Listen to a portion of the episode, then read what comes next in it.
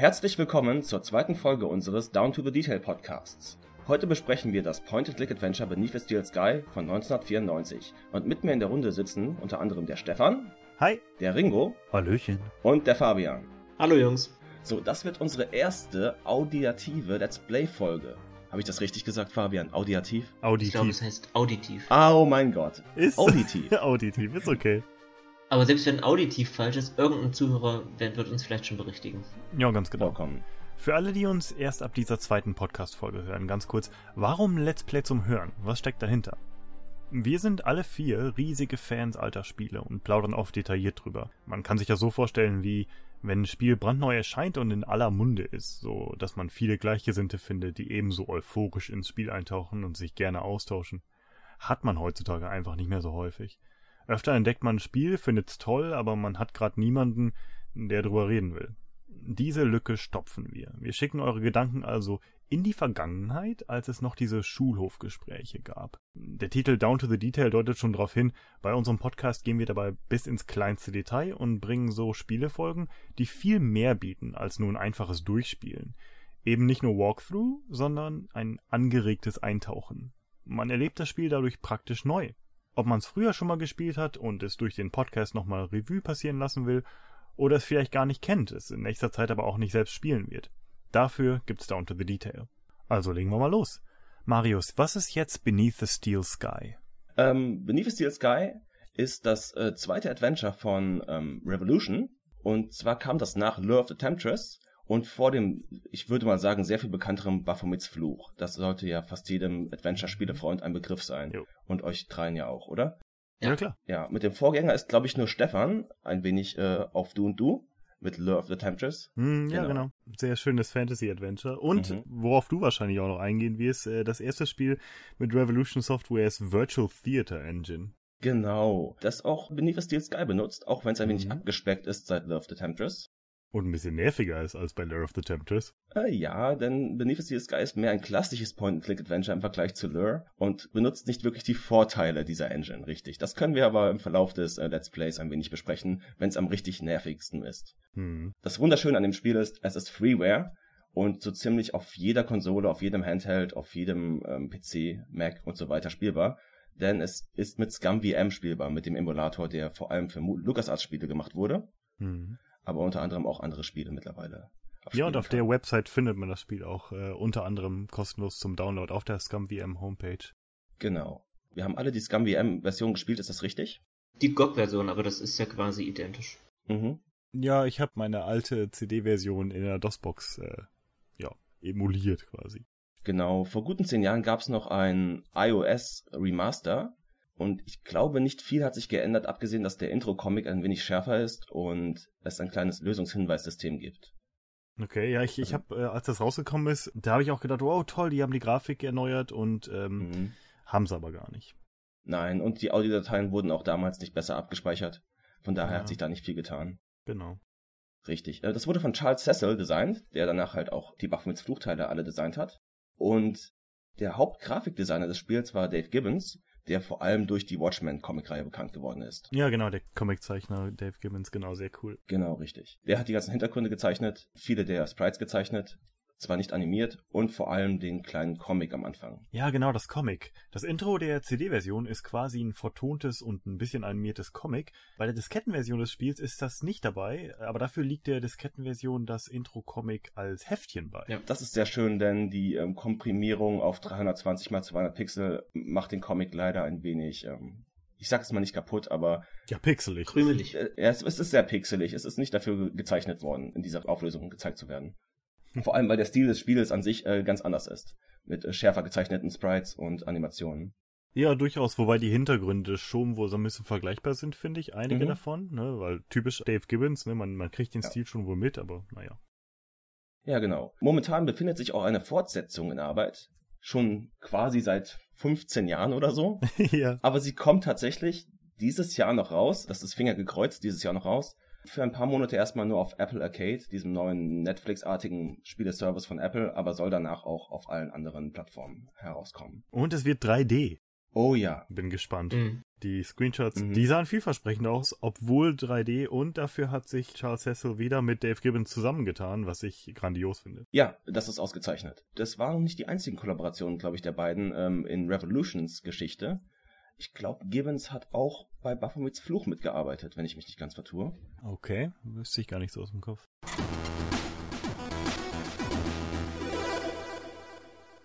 Wir beginnen das Spiel also mit diesem Intro-Comic, den wir kurz erwähnt haben, und befinden uns da im Outback des dystopischen Australiens. Und es wird ja The Gap genannt. Und ich persönlich habe da so ein bisschen sogar Mad Max reingelesen. Ich weiß nicht, wie es euch geht, mhm. aber es ist halt diese klassische dystopische Wüste, nicht wahr? Ja.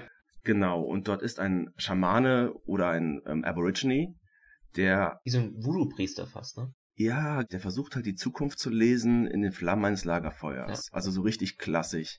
Die, die, Flammen bewegen sich und er sieht halt, dass das Böse sich aus einer Stadt mit stellerem Himmel zu ihm hin bewegt, ins Gap.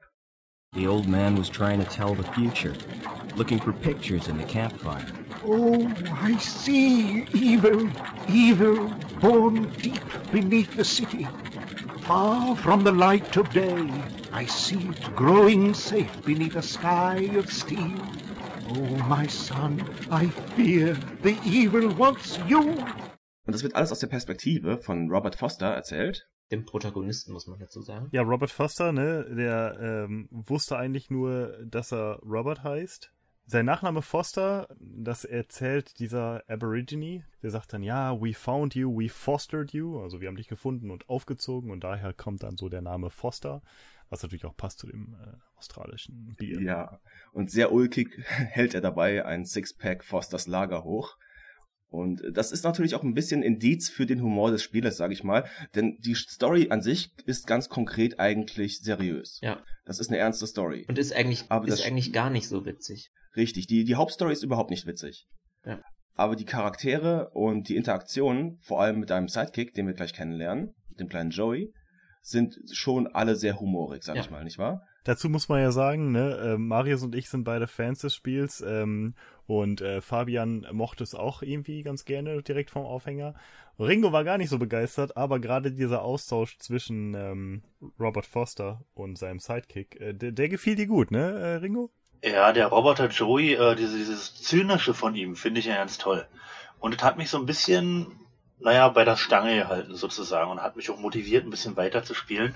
Mhm meine eigentliche Vorbereitung für den Podcast war ja, dass ich mir einen 17 Minuten Speedrun angeguckt habe von dem Spiel. das war vielleicht nicht das Beste. Aber auch da sich unser Termin verschoben hat, ähm, habe ich dann das komplette Spiel auch wirklich durchgespielt. Äh, auf dem Tablet. Wie ihr vorhin schon erwähnt habt, Scum VM, äh, Freeware. Mhm. Und das hat wirklich Spaß gemacht. Klar, und die Adventure-Spiele bieten sich ja auch richtig an für die äh, Touch-Steuerung auf Tablets, nicht wahr? Richtig, obwohl ich erst nicht klargekommen bin. ja, aber du musst auch überlegen, dass diese ganze Sache mit Rechtsklick und so ein bisschen kompliziert manchmal gemacht ist.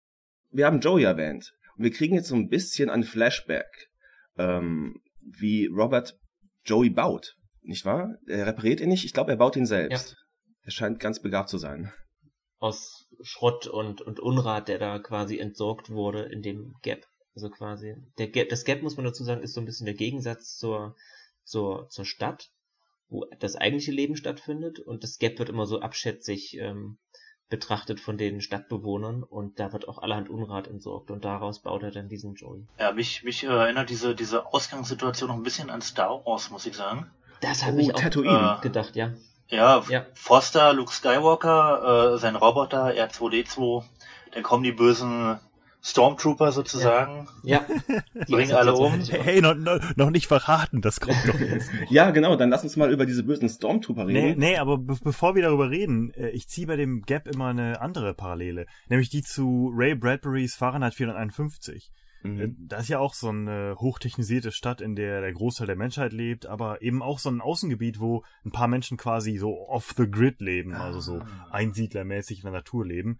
Äh, oder vielleicht sogar so ein bisschen so wie bei The Nomad Soul, ne? Also wo die große Stadt unter so einer riesigen Kuppel ist und alles außerhalb der Kuppel ist halt, uh, das gefährliche Ödland irgendwie, ne? Mhm. Aber ja, wir waren ja jetzt bei der Vision erstmal von dem alten Mann. Genau. Ne? Erzähl mal weiter, Marius. Diese kleine Zukunftsvision, die unser ähm, Schamane hat, die ist anscheinend nicht sehr weit in die Zukunft gegangen, denn die Idylle wird sofort unterbrochen, indem so ein paar futuristische Helikopter auftauchen und erstmal Joey in Stücke schießen. Aber er konnte die Platine Gott sei Dank retten. Richtig, äh, genau, den Schaltkreis. Ich, ich fand aber die ursprüngliche Hülle von Joey ziemlich hässlich. Äh, ja. Und wir wissen gar nicht viel über diese Hülle. War die, die nächste war doch besser. Fand Joey nicht so, dass die nächste besser war. Aber hey, dazu später. Ja, das ist richtig. So, ähm, ja, die Helikopter landen. Wer kommt denn da raus? Von Reich. Von Reich. ja, so Security-Leute.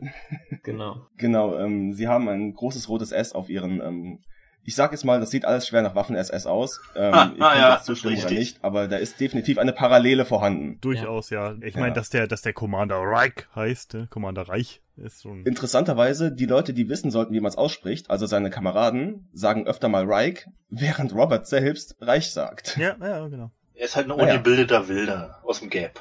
Der sagt halt noch reich. Ja, genau. Der kann es als einziger richtig aussprechen, wenn's denn die äh, Waffen-SS sein soll. Aber hey. Genau. So, unsere ähm, Stormtrooper sind auf der Suche nach Luke, nein, Entschuldigung, nach Robert natürlich. Sie suchen jemanden, der nicht im Outback geboren wurde. Und das ist, glaube ich, der genaue, exakte Moment, in dem wir ein wenig Backstory bekommen über Robert, ne? Ja, er erzählt nämlich, dass er in seiner Kindheit irgendwann mal mit seiner Mutter zusammen äh, in so einem Helikopter geflogen ist und dann im Outback ähm, abgestürzt ist. Dabei ist die Mutter leider gestorben und er wurde dann halt von dem Stamm aufgezogen. Sie scannen auch seine DNA oder seine DNS Ja, genau. äh, konkret.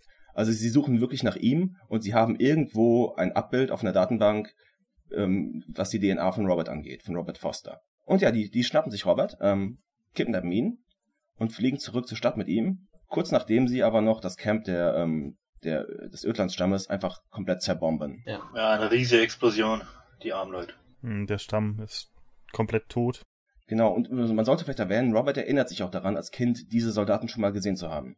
Die Uniformen sind ihm bekannt. Ja, dieses große S-Symbol auch, denn offenbar ist auch der Helikopter, mit dem er damals mit seiner Mutter aus der Stadt geflüchtet ist oder was auch immer, auch ein Security-Helikopter gewesen. Ja, das, das sind diese, die sehen für mich ein bisschen so nach diesen StarCraft-Helikoptern aus, mit diesen riesigen Turbinen äh, links und rechts. Äh, aber halt klassische Science-Fiction-Helikopter Ja, ja. ähm, sind das genau. Ja, auf dem Weg zur Stadt äh, verliert der Helikopter aber Kontrolle. Hm, das, das Und- Guidance System, also dieses, Genau. äh, ne, dieses Lenksystem, Ja. das äh, spinnt irgendwie plötzlich. Und sie crashen in diese ähm, Recyclingfabrik. Und Foster kommt, ich, ich sag jetzt mal nicht als einziger Überlebender raus, weil ich glaube, dass Reich auch an Bord war und der überlebt ja auch. Aber Foster ist erstmal auf sich selbst gestellt und wir kommen ins Spiel. Genau. Hm. Und in dem Moment flüchtet sich quasi Foster in die nahe Recyclingfabrik und dort haben wir dann erstmal die Gelegenheit, das erste Mal selbst einzugreifen. Also ich finde schon ein bisschen komisch, dass er auch wirklich zwei Flugzeugabstürze überlebt. Immer so äh, eingeworfen. Sagt er ja vorher noch, ne? If I survived another copter crash. Ja, das stimmt. Äh, ist Unbreakable später rausgekommen als Beneath Steel 2? Ja, auf jeden Fall. Ja, erst äh, 2000 oder so. dann, dann war das alles Mr. Glass anscheinend, der das in initiiert hat. Okay.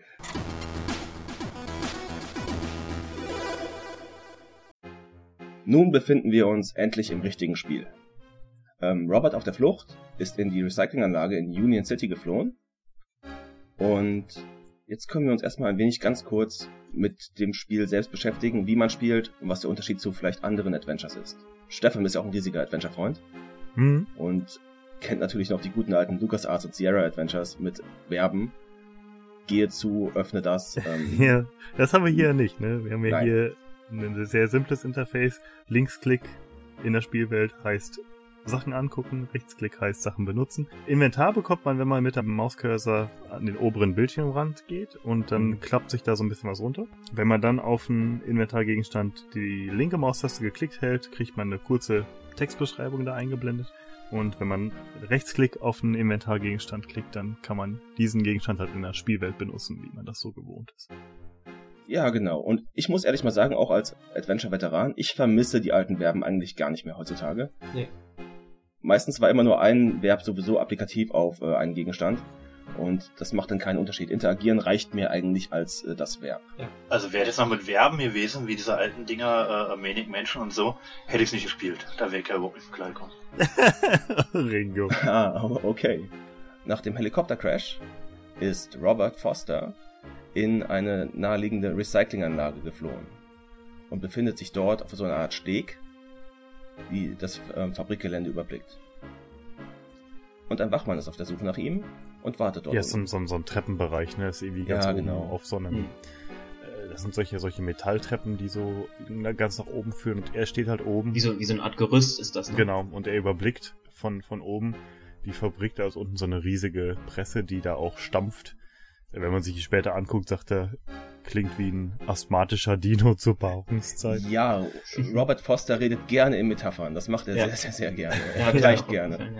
ja. Hm, Finde ich auch ganz interessant, dass, dass man dadurch auch so ein bisschen Einblick erhält in was für Sachen der kennt. Ja. also Äh. Dinos, da hat er schon mal wahrsch- wahrscheinlich irgendwie in seiner Kindheit, ähm, weiß ich, jeder Ja. kennt als Kind Dinosaurier, ne?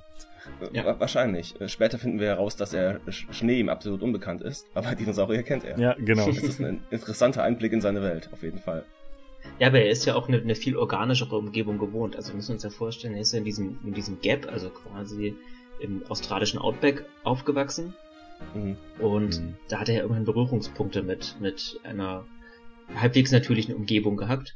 Und jetzt ist er ja in dieser, wie wir das schon aus den ersten Spielszenen heraussehen, in so einer sehr technischen Welt, sehr, da sind sehr viel Metalle, sehr viel Stahl, sehr viel Eisen. Und das ist ja für ihn auch eine völlig neue Umgebung, auch von der, von der Haptik. Ja, ganz genau. Das riecht alles anders, das, das klingt anders. Er hatte natürlich mit, mit Metall schon durchaus was zu tun und so, Ja. ne? Logisch, Ja, äh, der Helikopter kennt er aus seiner Kindheit noch, weil er gecrashed und so. Auch der Schrott und so weiter. Ja. Ja, er hat Joey gebaut. Genau, wollte ich Ähm. sagen, mit dem ganzen Basteln und so, klar. Aber sich in einer Umgebung zu befinden, wo alles daraus besteht und äh, er wahrscheinlich erlebt er jetzt das erste Mal auch äh, künstliches Licht, ne? Richtig. Ja, richtig, genau. Also fand ich irgendwie eine ganz interessante, äh, einen ganz interessanten Gedankenstrang irgendwie so. Mhm. Ich liebe die Musik, die hier spielt. Das Ja. ist mein Lie- Lieblingstrack im Spiel. Ich finde das sehr, Mhm. es erinnert mich sehr an Vangelis ähm, aus Blade Runner, an den Eröffnungssong dort. Okay. Und ich finde, es passt auch ganz gut zusammen ähm, mit dem Geräusch der Presse, die ab und zu. Ja, das passt, Äh, ne? So rhythmisch so ein bisschen, Ja. auf jeden Fall, klar. Als wäre es wie so eine Art Takt, der im Hintergrund. ja, genau. Nun gut. Ähm, wir können leider noch nicht erkunden, so sehr wir auch wollen.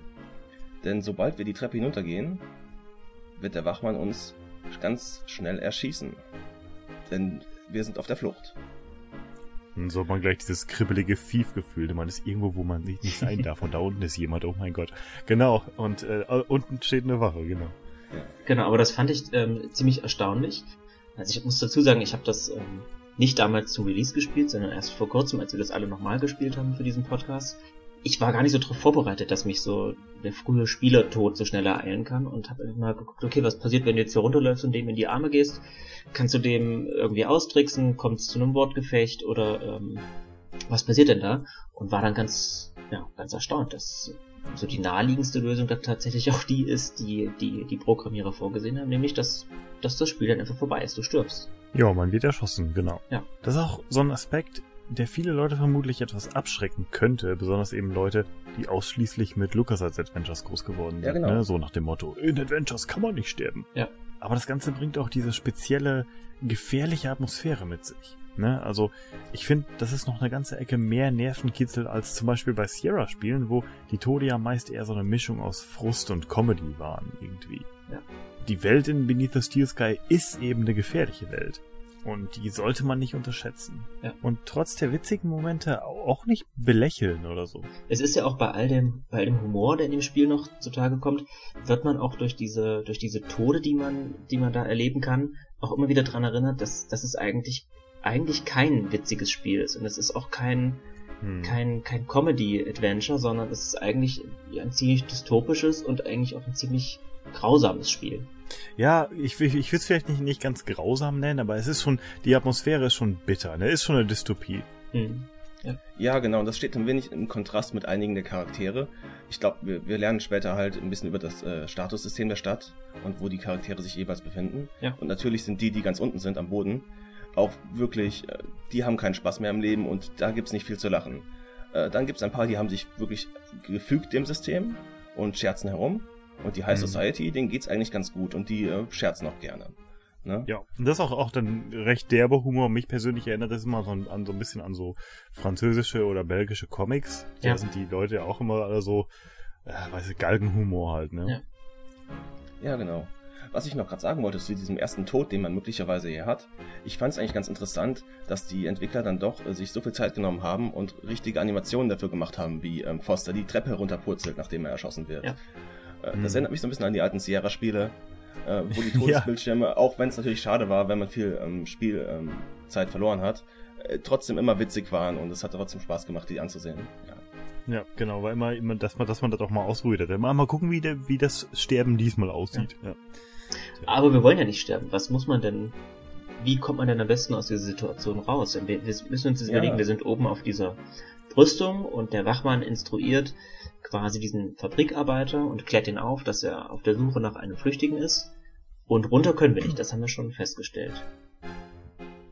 Wo können wir hin? Beschreibt mal, beschreibt doch mal die, die, die Umgebung. Was, wo können wir hin? Ja, man steht wie gesagt oben auf dem Gerüst und man kann natürlich immer mit der Maus so ein bisschen über den Bildschirm fahren, um zu gucken, was anklickbar ist. Äh, relevante Objekte sind ja auch meistens recht gut erkennbar, meistens. Und ganz links findet man tatsächlich so eine Metallstrebe, die da aus der Wand herausragt. Äh, die findet man da ganz einfach und hat so Jetzt eine... sagst du so, dass man die einfach findet. Hattest du Probleme, Ringo? Ich hab's nicht gefunden. Naja, aber wie gesagt, wenn man, wenn man mit der Maus einfach übers Bild fährt, dann ist das ja das einzige anklickbare Objekt. Zumal ja noch so eine, wie so ein roter Strick oder Schlauch oder Kabel oder was das ist dranhängt, was dann nochmal so eine Signalwirkung hat. Ja, den wollte ich nehmen und das ging nicht. Und irgendwie ist der Cursor nie so richtig auf der Pixelstange gelandet. Ich vermisse eine Hotspot-Anzeige. Das lag an deinen dicken Fingern, wenn du es auf dem Tablet gespielt hast. Es lag wahrscheinlich wirklich eher am Tablet dann. Ja, ich denke auch. Aber hast du dir, hast du dich, hast du dich zu Anfang sowieso das, das Speedrun angeguckt? Ja, aber das war so schnell, das halt nicht mitgekriegt. Alter, okay. Naja, auf jeden Fall kann man die Metallstange da mitnehmen und die fühlt sich auch direkt an wie so eine ähm, Brechstange oder wirkt so im Inventar auch. Und ja, rechts von uns befindet sich diese Tür, so eine Notausgangstür. Ich weiß gar nicht, ob da irgendwie Notausgang draufsteht Nee. oder so. Oder ich weiß nicht. Es ist ein Notausgangssymbol über der Tür. Ah, okay, Ähm, das war das. Der, Und dann denkt man sich, ach Gott sei Dank, okay, jetzt, jetzt habe ich dieses, dieses Rohr. Ich breche jetzt die Tür damit auf. Ja. Und ja, genau, dieses Rohr, das uns das ganze Spiel begleiten wird, bis zum Ende. Unser Universalwerkzeug wird. Ja, und während man da die, die Tür aufbricht, ähm, das hört natürlich der Wachmann unten. Mhm. Und ähm, man tritt heraus. Und plötzlich hat man halt so so eine. die, dieser Ort hat mich damals dazu gebracht, das die Vollversion kaufen zu wollen in der Demo. Ähm, man tritt heraus äh, auf so einen kleinen, äh, wie so ein, so, so ein kleiner Vorsprung, wie so ein Mini-Balkon, natürlich ohne Geländer. Ähm, einfach nur so ein kleines Gitter, was, was sich über einem, ja, endlosen Loch quasi befindet. Das ist so, eine, so ein riesiger Abhang sozusagen. Gegenüber sieht man das, sieht man ein anderes Gebäude und im Hintergrund sieht man die gesamte Stadt quasi, so, so ein, ne, ganz viele äh, riesige Gebäude. Ganz viele Schornsteine. Ja, genau, so Schornsteine, wo halt auch überall dieser, Rauch rauskommt. Ja, das ist, sieht, sieht das nicht genauso aus wie die Öffnung von Blade Runner, wie diese Feuersäulen äh, nach oben schießen Ja. und die ganzen industriellen Öfen in der, in der Distanz. Ja, hat was Äh, davon, ja. ne? Stimmt. Aber anstatt in Schwarz und dunkle Töne getaucht, ist das mehr so ein Rot und Gold, was hier verwendet Genau, wurde. so ein Rost. hat sowas von Rost. Ne? Ja. Und das fand ich schon echt, also das, das Problem ist aber, ähm, ehe wir jetzt da zu sehr drin schwelgen, ne? Ah, Robert haben ist ja, Zeit. Robert hat ja, genau, Robert ist ja da in der Sackgasse, der kommt ja nicht weg. Mhm. Also das, das, das erste, was er kurzerhand automatisch macht, ist die Tür hinter sich zuwerfen. Und dann wird umgeblendet zu dem Wachmann in dem Raum, der gerade die Tür offen tritt, ne? um da Mhm. ihm zu folgen. Und dann tritt der Wachmann nach draußen. Die Tür ist halt auf und er tritt nach draußen und denkt sich, ah, der ist gar nicht da. Robert ist nicht da. Und dann sagt er, wie war das mal, Fabian? Das war, glaube ich, auch so eine Sache, die du sehr toll fandest, den Kommentar von dem. Ja, also ich bekomme es nicht mehr hin. Man muss dazu sagen, die, die Sprachausgabe ist nach wie vor Englisch und das ist aber eigentlich ganz gut übersetzt mit, mit deutschen Untertiteln. He must have jumped. Fell all the way to ground level. Genau. ähm, und das fand ich sehr, das fand ich sehr amüsant, dass er das so, so klar, muss das, muss das wohl so passiert sein. Er guckt halt so Genau. runter und äh, Ja. ja, und dann geht er wieder raus aus der Tür und dann, dann, dann schließt die Tür sich Und man sieht, äh, Robert hing nur an seinen Händen an der Tür, also an der Rückseite der Tür. Und als es sich dann schließt, äh, sieht man, dass er da auch immer noch ist. Gott sei Dank. ja. Ist ein sehr guter Moment, äh, finde ich. Als Spieler denkt man am Anfang auch, oh mein Gott. was, denn jetzt, was denn jetzt passiert? Aber ja, dann klappt die Tür sich zu. Man sieht, ah, der hängt an der Tür. Gott Dank. ja. ja, und ähm, da sieht man auf jeden Fall zumindest schon mal so ein, hat zumindest den ersten Blick auf, ja, auf die Welt an sich, wie die aussieht. Ne? Ja. Und äh, für mich hat das damals auf jeden Fall, ähm, mich hat das dazu gebracht, also ich wollte unbedingt den, den, die komplette Welt sehen. Ja. Ich wollte da rumlaufen mhm. und mir alles angucken. Man sieht ja auch vor allen Dingen gegenüber von diesem Gitter, wo man drauf steht, das ist ein riesiges Security-Symbol auf dem gegenüberliegenden ähm, Gebäude. Ja, Hochhaus. Security symbol. That must be their headquarters. Ja, und äh, allein das ist schon äh, imposant, ne? dass man sieht, oh Gott, wir sind direkt bei den bösen Leuten, die ja. uns quasi entführt haben. Wir sind ja. genau an deren Hauptquartier jetzt. Ja. Ja, genau. Im Hintergrund ist noch so ein Highway. Man kann nicht genau rauslesen, ob das jetzt nun fliegende oder schwebende Autos sind oder reguläre. Mhm. Ich würde immer auf reguläre fast noch tippen, denn die Technologie ist zwar futuristisch, aber trotzdem so ein wenig auf dem Boden geblieben zum größten Teil, wenn wir vielleicht ein bisschen von der ganzen Biochirurgie ähm, uns entfernen ja. und von der künstlichen Intelligenz. Mhm. Ja, es ist, ist, irgendwie so ein, so, ein, so ein Hybrid aus, aus ultra digitaler und doch noch sehr analoger Welt, ne? Ja, genau, richtig, genau das ist es. Ja, mhm. das stimmt. Gut, ähm, ich glaube, wir können jetzt endlich die Fabrik äh, in Ruhe erkunden. Genau. Ja, das Gute ist ja, man kommt zurück und ähm, die Wache hat sich dann wieder verzogen, weil sie ja, ja denkt, dass, dass wir tot sind. Genau.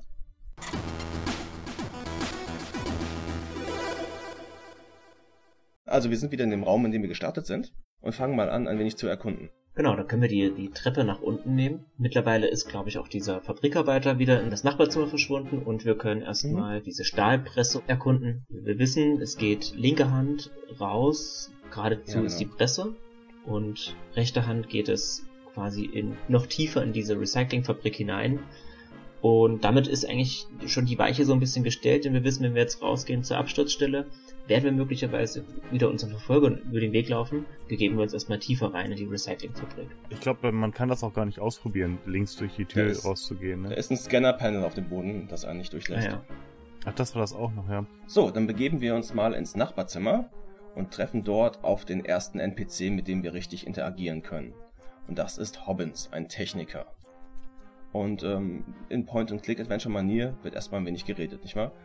Ja, von dem bekommen wir unsere ersten Antworten. Also er erzählt uns einiges, also zumindest Dinge, die er selber weiß natürlich. Äh, er erzählt zum Beispiel, dass sein Chef, also der Chef der Fabrik, Lamb heißt und für den Rat der Stadt arbeitet. Man erfährt also so ein bisschen was über die Hierarchie da. Mhm. Und der Rat regiert die Stadt offenbar mit Hilfe eines Berater-Computersystems namens Link. Also schreibt sich mit C, ne? Also L-I-N-C. Und wo wir uns gerade befinden, wie Marius vorhin auch schon gesagt hat, das ist eine Recyclinganlage. Und wir befinden uns sehr weit oben in der Stadt, also weit über der Bodenebene. Ja, genau. Und äh, wir können Hobbins auch noch auf die Notausgangstür ansprechen. ja, genau. Ähm, Robert gibt sich als Inspekteur aus. denn immerhin sind wir immer noch auf der Suche dort ähm, nach einem Saboteur, der entflohen ist. Genau. Und äh, Hobbins glaubt das auch, aber sagt auch, ich habe momentan einfach keine Zeit für die Inspektion, also lass mich in Ruhe. Robert kann noch nachhaken. Sag mal, warum dieser, dieser Notausgang, dieser Balkon? Warum ist da keine Feuertreppe gewesen nach unten? Was ist denn da los? Ja, und dann sagt Hobbins so, was, du warst da oben, das ist gefährlich da oben? Und dann sagt man, ja, weiß ich, habe ich gesehen, ne? Und dann sagt er, ja, ich bin nicht dafür verantwortlich, wenn du den Hals brichst. Und das war's dann auch schon wieder mit dem Thema, ne? Also, verantwortlich ist da wohl keiner für. Naja, auf jeden Fall, was mir gerade noch Aha. eingefallen ist zu der Tür an sich, habe ich vorhin gar nicht erwähnt man kann die Tür, die man mit dem Metallrohr aufbricht, natürlich auch anschauen. Und da ist so ein Schild angebracht, wo steht ja, um die, um den Notausgang zu benutzen, braucht man ein SOS 23 Schlüsselformular. da kriegt man dann sofort mit, was für eine bittere, bürokratische Welt das ist. Erinnert mich glatt so ein bisschen an diesen Terry Gilliam-Film Brazil. Ja, auf jeden Fall. Einer meiner Lieblingsfilme, sehr sehenswert nebenbei. Okay, so, ähm, also wenn ihr Beneath the Steel Sky mögt, ähm, Brazil werdet ihr lieben. Okay, ja, Wir erfahren da auf jeden Fall von Hobbins noch, dass der einzige Weg aus der Stadt heraus, der über die Bodenebene ist. Und wir befinden uns halt äh, ziemlich weit oben über der Bodenebene. Das heißt, wir müssen, äh, wir, wir wollen unbedingt auf die Bodenebene, um erstmal aus der Stadt natürlich wieder zu entkommen. Ja, genau.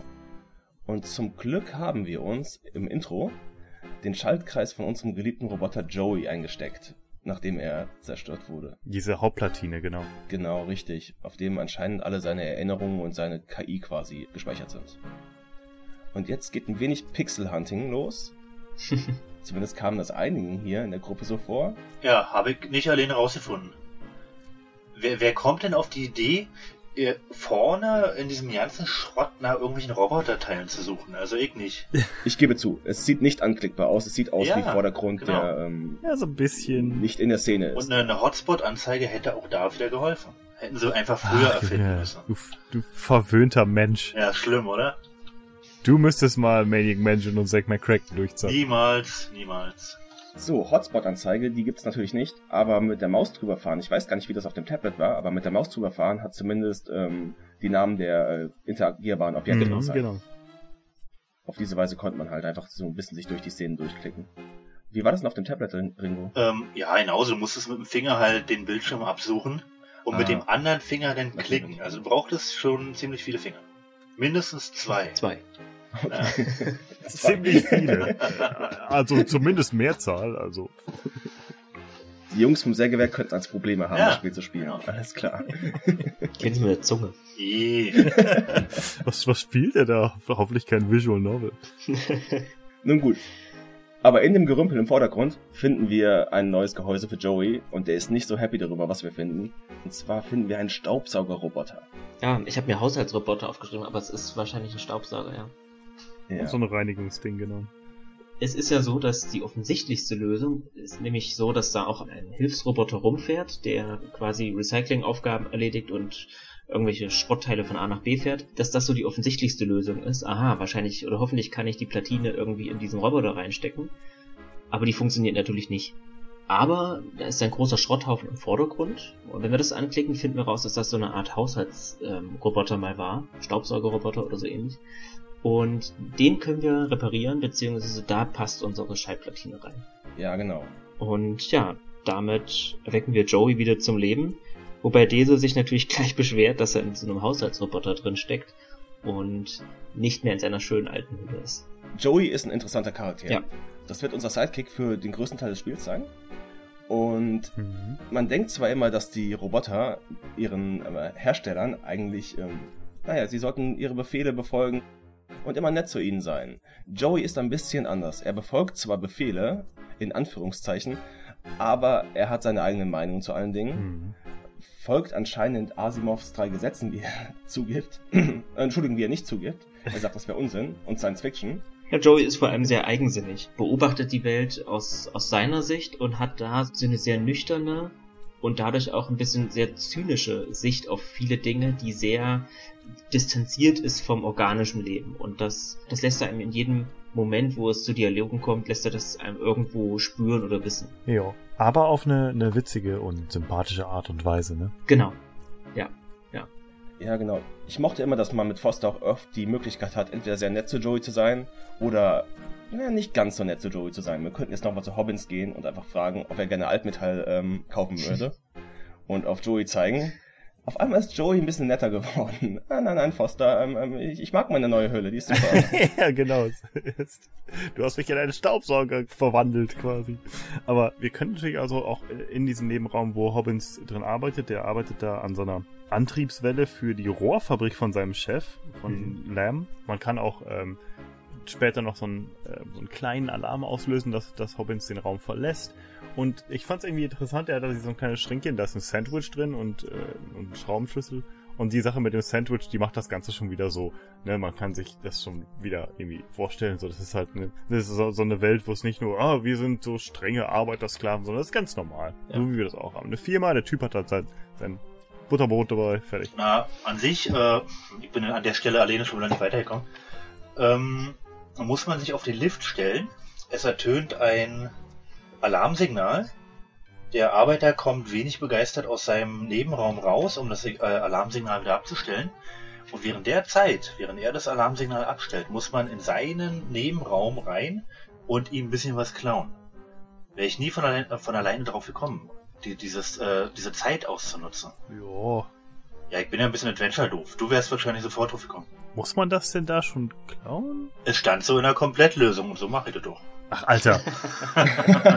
Soweit ich mich erinnere, man kann da hingehen und dem so ein Sandwich aus so einem, aus so einem Schränkchen klauen und ich glaube einen Schraubenschlüssel oder irgendwas in der Art. Genau, und den brauchst du ja später. Ja, aber den, den kriegt man später auch so. Also dieses Ja. zeitkritische Rätsel, das brauchst du gar nicht zu machen. Ja, das wusste ich doch nicht. Du, du brauchst das Sandwich nicht wirklich und ja, aber ich meine, wie gesagt, du, du hast gesagt, du wärst nicht drauf gekommen. Ich damals bin ich drauf gekommen und das musste man auch gar nicht machen. Es ist aber möglich, Ja, genau. was interessant ist. Aber hey, Und das ist das Schöne an diesem, an diesem Virtual Theater, was wir schon erwähnt haben. Man kann natürlich jetzt zu dem Zeitpunkt schon die Sachen aus seinem Schrank stehlen. hm, Wenn man das verpasst und man muss dazu sagen, um da rauszukommen aus dieser Recyclingfabrik, braucht man weder das Sandwich noch den Schraubenschlüssel erstmal. Ähm, Mhm. Man kann später nochmal dahin kommen und dann ist das Brot aber weg. Dann ist das Pausenbrot weg, weil das logischerweise gegessen hat. hm, genau. Und das finde ich ein sehr, sehr schönes Detail, ähm, was einem auch nur auffällt, wenn man es vielleicht ein zweites Mal spielt und ein bisschen abweicht von der vom vorherigen Spieldurchlauf oder wenn man sich mit Freunden austauscht. Ähm, ansonsten geht einem das völlig unter, weil man das Sandwich nie gesehen hat. Ja, genau. Ja, genau. Ja, das ist eben das Interessante an dieser Virtual Theater Engine. Das war bei Lure of the Tempests ja auch schon so, wie gesagt, da haben die es ja auch schon benutzt. Ähm, da ist es wirklich so, dass alle NPCs äh, so ein bisschen was zu tun haben. Die laufen so ein bisschen rum irgendwo. Einige haben fast schon so einen Tagesablauf. Gut, bei Lure of the Temptress war das noch ein bisschen besser, weil das war halt so ein mittelalterliches Dorf, wo sehr viele Leute rumgelaufen sind. Da war das wie so eine schöne Simulation. Bei Beneath the Steel Sky ist es, wie gesagt, ein bisschen dürftiger, weil manchmal rennen ein paar Leute irgendwo rum, wenn, wenn man die sucht, dann ist es ein bisschen unpraktischer. Aber naja, Eine weitere interessante Komponente von Joey ist ja, dass der ein wenig auch wie ein im Spiel Hinweissystem fungiert. Man kann sich immer mit Joey unterhalten und ihn fragen, was vielleicht unsere nächste Aufgabe ist, was wir tun sollten oder auch wo wir uns befinden, was weißt du über diese Gegend. Joey vermerkt zum Beispiel hier in der Fabrik, dass wir uns tatsächlich 120 Meter über dem Erdboden befinden. Also wir haben noch einen langen Weg zu gehen, bis wir endlich wieder am Erdboden sind und die Stadt verlassen können. hm, Finger gekreuzt. ja. So, nun wird es, glaube ich, Zeit ähm, zu fliehen aus dieser Fabrik. Und wir machen uns da zu Hilfe dieses Transportroboters, der ab und zu zu einem ähm, Aufzug fährt und dort, ähm, ich weiß gar nicht, was er ablädt, irgendwas ablädt. Ich schätze mal Müll, weil es hier eine Recyclinganlage ist. Also Schrott. Dazu muss man auch Joey dazu animieren, dass er was tut. Joey macht das so ein bisschen widerspenstig, weil er dazu mit ja einem Teil von sich von hinten in den anderen Roboter eindringen muss und Oh. sagt, dass ihm das total peinlich ist. Und als er fertig ist, wendet er sich dann wieder zu, zu Foster und sagt, ich hoffe, es hat dir gefallen. Und das, das, das fand ich so witzig, weil das so ein, ja, das ist halt kein, das ist halt nicht so dieser, dieser Kinderhumor oder so ein, so ein, so ein sondern das ist auch wieder so ein, so ein, so ein eher derber, Hm. ja, Galgenhumor, so ein, so ein, so ein, so ein, so ein bisschen schadenfroh ist über die Situation anderer. Richtig, die Sequenz. Oh ja. Das ist so ein bisschen so wie, wie Wheatley in Portland her mit, Ja, Ja. genau das wollte ich sagen. mit dem ich kann nicht, während du guckst. So. Genau. genau das wollte ich sagen. äh, das ist das erste, an das ich auch gerade denken musste, als du das erwähntest. Jo, aber das hilft uns weiter. Also der Transportroboter funktioniert wieder und bringt dann jetzt irgendwelche Müllfässer auf den Lastenaufzug, der dann nach unten fährt und Robert rutscht an der Stange des Aufzugs runter in das Loch. Und äh, Joey kommt runtergeflogen und dann so, ey, ich wusste nicht, dass du Ja. fliegen konntest, habe ich auch gerade erst entdeckt. Ja, Ja, er hat einen Propeller, hat er. genau. Ja, sehr sinnvoll für einen Staubsaugerroboter. Absolut. Das ist der Ventilator von ihm gewesen. Wahrscheinlich. Und jetzt befinden wir uns beim Schmelzofen der Recyclingfabrik. Alles in rot gehüllt, in rotem Licht gehüllt. Erstmal ist da eine, eine ähm, Kamera, die uns beobachtet. Richtig. Und dann sagt Ah. Joey auch, sagt auch, I think we're being watched. They seem to think you're special. Ja. Ja, Also ich glaube, wir werden beobachtet, die scheinen dich wohl was, für was Besonderes zu halten. Außer der Kamera und dem Schmelzofen ist hier noch eine Ausgangstür mit einem Kartenslot, Mhm. für den man aber eine Zugangskarte braucht, die wir ja nicht haben. Also bitten wir kurzerhand Mhm. Joey erneut um Hilfe, dass er den Kartenschlitz kurz schließt. Genau. Aber nur wenn du wegguckst. Aber nur wenn man wegguckt, genau. Und dann öffnet sich die Tür und wir blicken in ein Gesicht. Genau. Genau, und zwar stürmt unser Hauptverfolger von Reich ähm, diesen Hochofen. Der ist einfach nur Reich. Oder nur Reich, genau. Und ähm, ich wollte die Autorität ein bisschen erhöhen und habe noch einen Adelstitel dazu gepackt. Hast ihn adelig gemacht. ähm, genau. Und er stürmt quasi so ein bisschen diesen, diesen Hochofen und bedroht uns. Mhm. Und seine Drohgebärden gehen eben so weit, dass er auch eine Waffe auf uns richtet. Und wieder zu meinem Erstaunen können nicht nur wir sterben, sondern auch die NPCs sterben. Und das passiert hier auf, und da war ich auch überhaupt nicht drauf gefasst, auf so eine, auf eine sehr drastische Art und Weise. Also diese Kamera, die uns die, diese Situation beobachtet, die vorher von Joey kommentiert wurde, erschießt Reich zu meiner, also zu meiner völligen Überraschung und die erschießt den nicht einfach nur und der fällt dann um, sondern der wird quasi, der wird quasi zweigeteilt. Und ja, ich fand die Gewaltdarstellung überraschend explizit. Genau, also Hatte man, man sieht, genau, man sieht quasi wie ein, ein, ein zerteilter Mensch mit, mit, mit, ich glaube sogar kleine Blutfontäne und ähm, ja, Innereien, die dann da rausquillen, halt alles in Pixelgrafik, aber das hat mich schon sehr erstaunt. Ich habe das ja damals nicht gespielt, sondern erst jetzt. So heftig fand ich es jetzt nicht. Also es war keine wirkliche Blutfontäne. Der wurde aber zerteilt so äh, im Bauch quasi, dass du die Beine da unten siehst und der Oberkörper, der da so noch, noch liegt. Und ich meine, wenn man den dann anguckt, dann sagt Foster auch, ich werde nie wieder Kebab essen.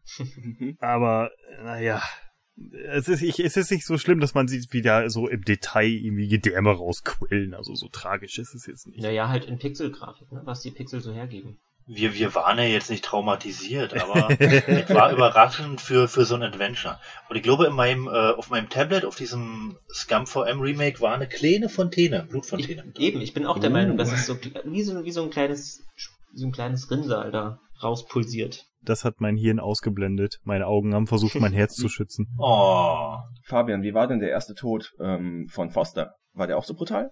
Oder anscheinend dann nicht, wenn das überraschend war?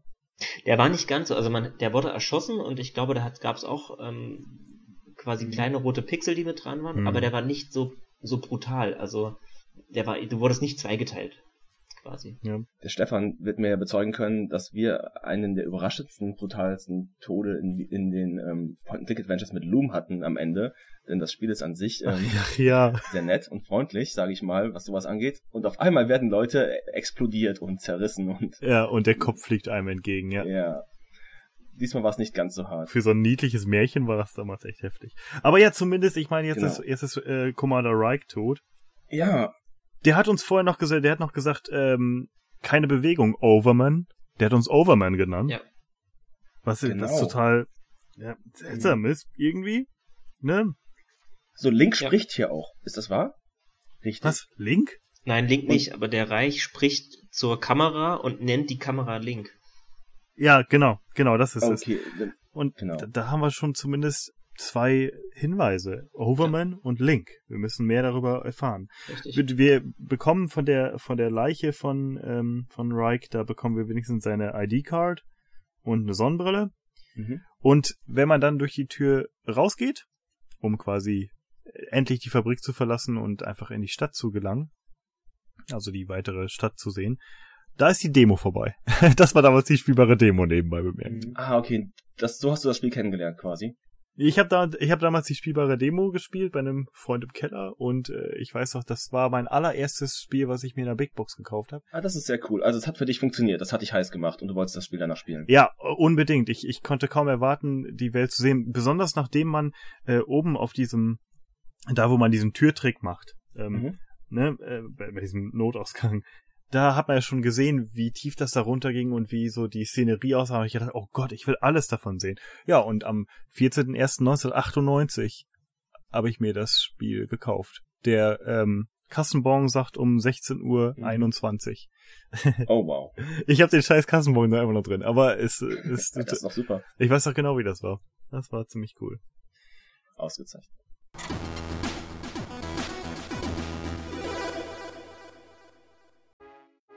So, den Schmelzofen haben wir hinter uns und natürlich auch den großen Schreck. Und wir befinden uns jetzt in der sogenannten Fabrikebene und die ist gekennzeichnet von sehr viel Metall, Rostfarben, sehr viel Grautöne Und eigentlich ist das gar kein so gemütlicher Ort. Wir können uns das vorstellen, dass das eine, eine ich sage jetzt mal Open-Air-Brüstung ist. Also es ist wie so ein, ein, ein Treppenpodest, was ja diese mehr, mehrere hundert Meter über Null ist. Und wir sehen im Hintergrund auch den Rest der Stadt. Also wir können so ein bisschen runter gucken und wir wissen, okay, das ist eine ziemlich luftige Angelegenheit hier oben. Und Mhm. auf dieser Ebene gibt es verschiedene Orte, wo man jetzt hingehen kann. Es gibt da eine Rohrfabrik, es gibt die Hubschrauberabsturzstelle, es gibt einen Aufzug, es gibt den Eingang zur Sicherheitsbehörde, zu dieser Security und ein Elektrizitätskraftwerk. Und dieses Treppenpodest fungiert erstmal als wie so eine Art Hub zwischen diesen einzelnen Levelabschnitten, zwischen diesen einzelnen Orten. Und ja, nun stehen wir erstmal vor der Qual der Wahl, wohin? Ja, was richtig interessant hier ist, und ich glaube im Vergleich zu vielen anderen Dystopien und diesen futuristischen Städten ist, die Industrieebene ist hier die oberste. Richtig. Und es macht auch quasi Sinn, da sind die ganzen, äh, was die Kamine und so weiter. Natürlich wäre es sinnvoll, das alles nach oben rauszublasen, in die Atmosphäre, wo es hingehört. Aber in den meisten Dystopien gehen wir eigentlich meistens nach unten, je äh, weniger Geld da ist, Ja. je weniger Status da ist. Wie in einer Pyramide, hier- ne? Und es ist hier umgedreht. Genau, aber es, genau, es ist hier absolut umgedreht. Je weiter wir nach unten gehen, desto reicher werden die Leute, desto schöner ist die Gegend, Mhm. desto schöner sind die Apartments. Ja. ja, die Qual der Wahl, nicht wahr? Ähm, direkt vor uns steht die Tür zur Security, zum Sicherheitsdienst. Äh, schauen wir doch erstmal da vorbei. Genau, obwohl wir von Und denen treffen. gesucht werden, ähm, Ja, habe ich zumindest beim Durchspielen gedacht, ach, solltest du da jetzt reingehen? Oder läufst du da nicht vielleicht deinen Verfolgern über den Weg? Aber die sind scheinbar nicht so gut vernetzt, wie man vielleicht denken könnte, denn wenn wir reingehen, werden wir ganz normal begrüßt, als wären wir Teil dieser Stadt, Teil dieser Bevölkerung. Und da sitzen ja, vielleicht, zwei Wachmänner drin. Wie heißen sie nochmal? das sind äh, Sam und Norval. Sam ist der etwas beleibtere und nettere der beiden, der ein wenig wie ein Dufus rüberkommt. und Norval ist mehr so ein Hardass, also Guter Kopf, der macht seinen Kopf. Job. Genau, Bad Cup. Ja, genau, richtig. Genau, und den, ähm, mit denen kann man erstmal in den Dialog treten und das ist ganz interessant, denn man kann hier, man kann aber nicht generell immer nicht viele Dialogmöglichkeiten auswählen. Oft sind es nur zwei verschiedene oder drei verschiedene. Und hier kann man quasi diesen, diesen selben, ja, versuchen auf dieselbe Art und Weise ihn auszutricksen, wie man auch diesen Hobbs in der Recyclingfabrik ausgetrickst hat, indem man sich als Teil der Sicherheit ausgibt. Und wir haben ja von unserem Verfolger Reich die, die ID-Card eingesteckt und wir können uns als Reich ausgeben. Und das Schöne an diesem Dialog mit den beiden ist, man hat am Anfang das Gefühl, die beißen an. Die glauben das. Und je weiter wir über den sprechen, desto mehr kippt dieses Gespräch und man merkt, oh hoppla, die fangen an, äh, uns zu foppen, beziehungsweise ähm, es ist nicht mehr so klar, ob die das uns abkaufen und ja, wenn man das überstrapaziert ähm, und versucht, da durchzugehen, beziehungsweise hineinzugehen in diese Security, dann ja, wartet schon der nächste unschöne Spielertod auf uns. Ja, das sind Desintegration. Hm. Genau, das Interessante daran ist halt, ähm, dass man überhaupt mit denen interagieren muss mit der Ja. Karte. Das liegt ja daran, dass äh, man möchte eigentlich weiter rein und da ist so eine Tür und wieder mit so, mit so einem Kartenschlitz und den, da zieht man dann die, die Karte durch, die man ja hat von dem, äh, von dem Reich. Ähm, aber die funktioniert erstmal nicht und die Tür öffnet sich nicht und dann denkt man sich, hä, okay, hm. Äh, und dann spricht man halt mit den Leuten und da gibt's dann auch, ich finde auch die Atmosphäre, da ist diese, dieses typische, ähm, diese Comedy-Bürokratie, so Ja.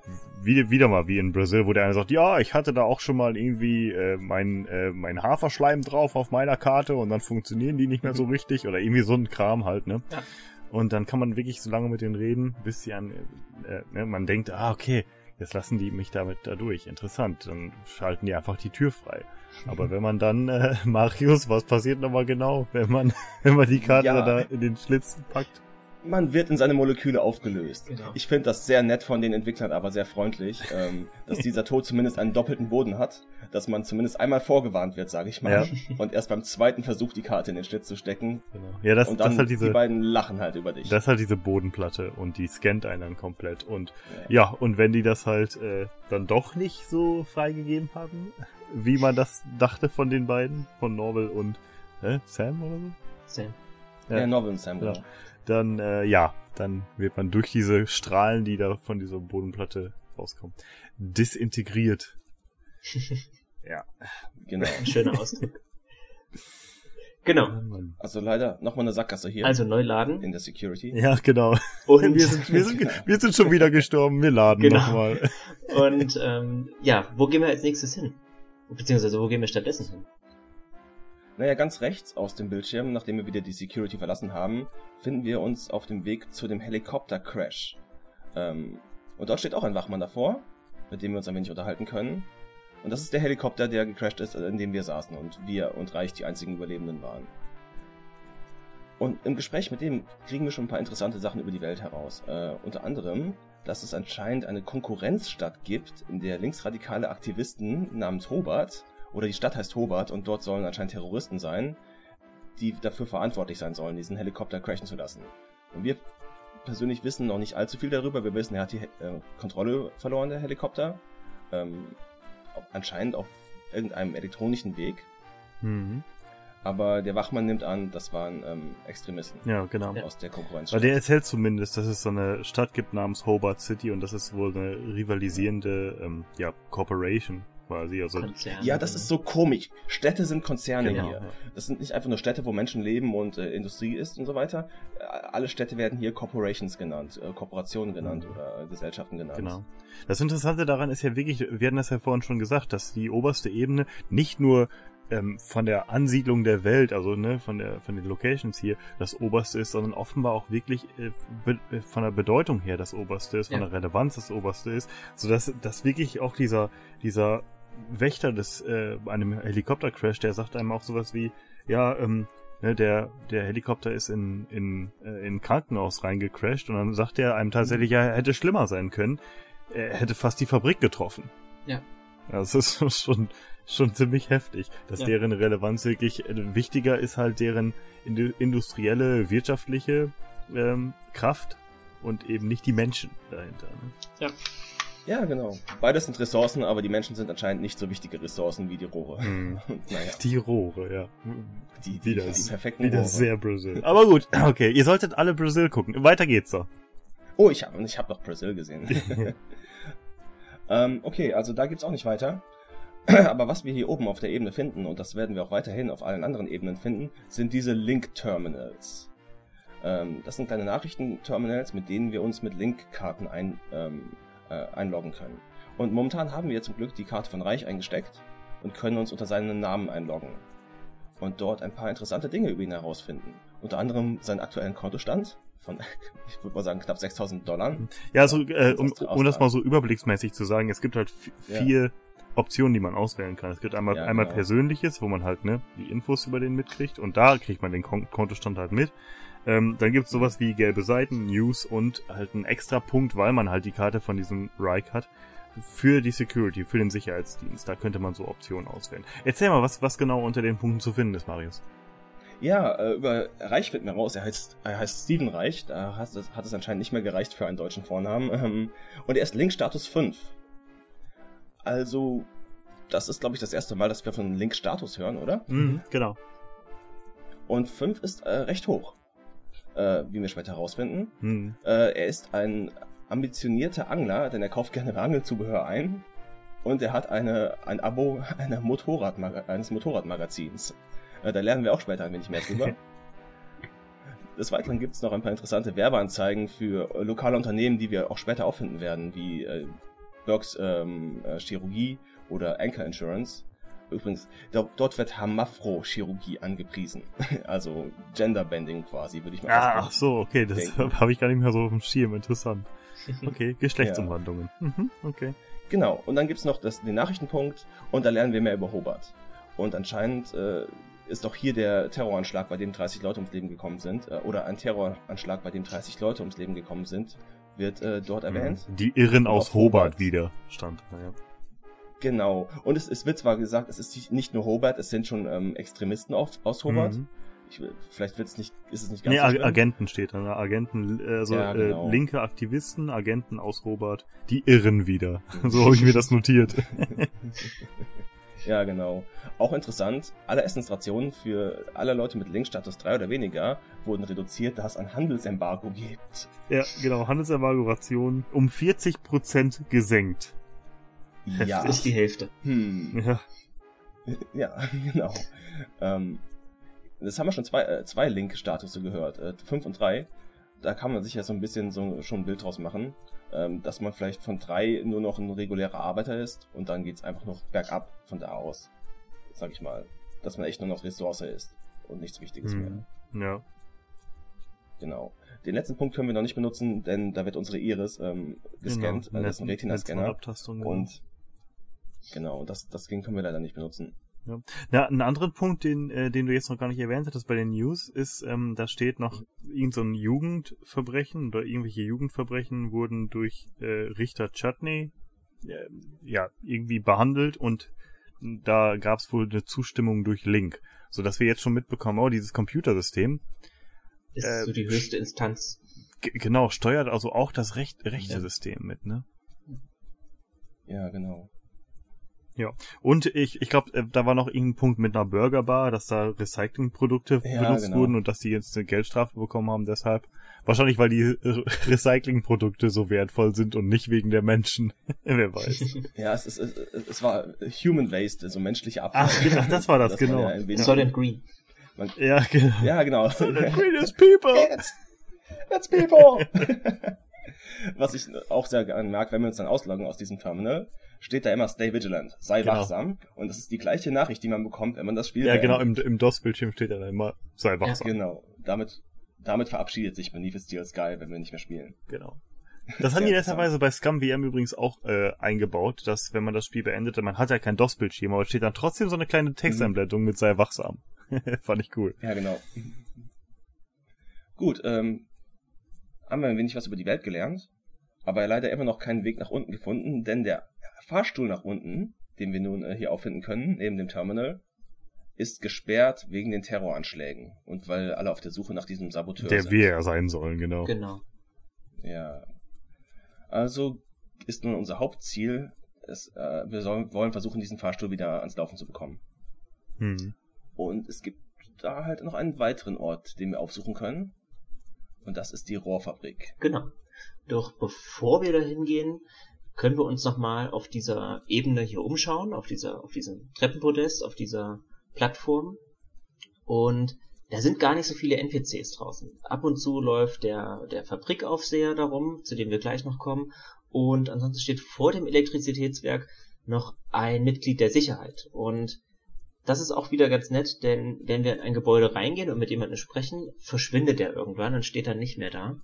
Wenn wir aber zu diesem Zeitpunkt zu dem hingehen und den ansprechen, ähm, dann kann man den erfragen, ähm, wie man am besten nach unten kommt und was man machen soll. Und im Prinzip ist dieser Dialog, der gibt gar nicht so viel her. Man erfährt da gar nicht so viel Neues als, als Spieler.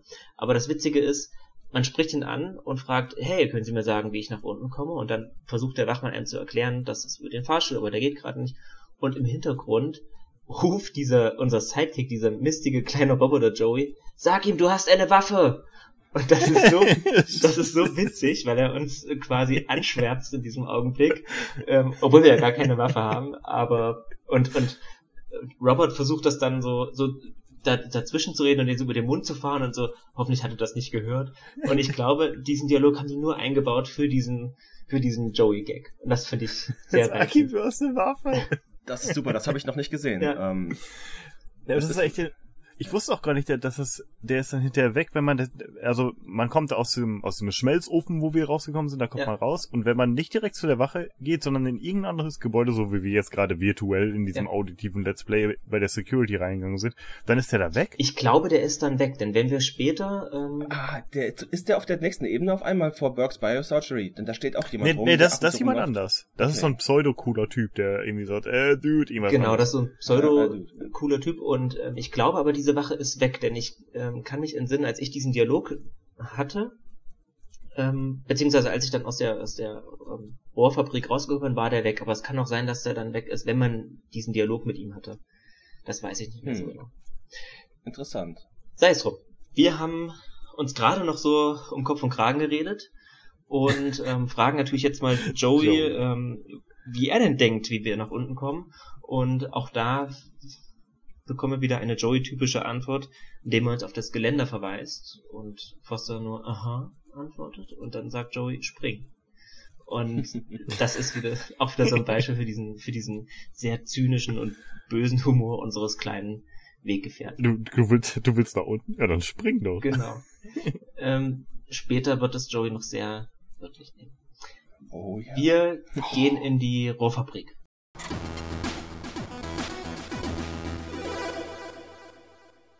Die Rohrfabrik ist im Gegensatz zu den, zu den restlichen Gebäuden relativ ordentlich. Also da liegt kein Müll rum, da ist kein Unrat, da liegt kein Schrott rum. Sie ist gut beleuchtet und man sieht, hier wird Wert drauf gelegt, dass es funktioniert. Diese Fabrik ist unterteilt in drei Screens, vielleicht vier, wenn man so diesen Lagerraum dann noch später mit in Betracht ziehen will. Und im ersten Screen sehen wir, wie ein Schweißroboter, der sieht ganz ähnlich aus wie der Roboter, dem wir schon in der Müllpresse begegnet sind, der schweißt stupide irgendwelche Rohre oder irgendwelche Maschinen.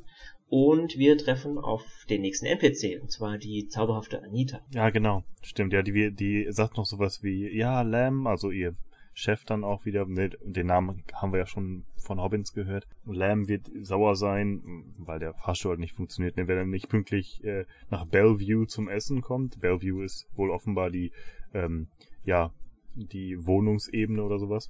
Ähm, und ja, weil Lamp offenbar dieser übergewichtige Typ ist, den wir öfters ja schon mal haben rumschlendern sehen. Der Typ in dem Pelz. Ja. Genau. Mhm.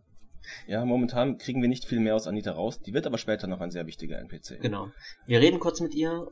Kurzerhand später ähm, wird sie dann auch versetzt von ihrem Arbeitsplatz zur Strafe, weil sie mit uns gesprochen hat. Und ja, wir gehen weiter in der Fabrik, erkunden die ein bisschen weiter und dann finden wir den Lagerraum, aber da können wir noch nicht rein, denn der ist für organische Wesen, also Menschen, ähm, gesperrt.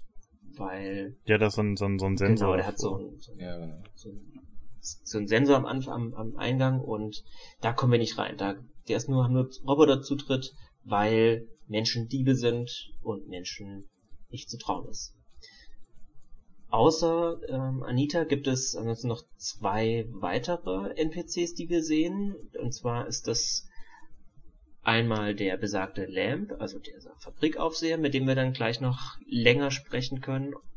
Und wie heißt noch gleich der, der andere Arbeiter, der da rumsteht? Ich weiß nicht, ob er seinen Namen sagt. Ich glaube, ich glaube fast Ich nicht. glaube Der- auch nicht, dass er ein, seinen Namen sagt. so, so, ein- so ein, was macht der da überhaupt? Der ist, glaube ich, einfach so ein, An so ein Pult steht Kontrolleur er. oder so, ne? Ich meine, er liebt sein äh, kleines Klemmbrett, Genau. da ist er sehr stolz drauf. Ja. ähm, äh, obwohl er natürlich trotzdem am Ende des Dialoges gerne mit, ähm, mit Foster seinen Anzug, also seinen Jumper, gegen das Klemper tauschen möchte, aber Foster sagt nein.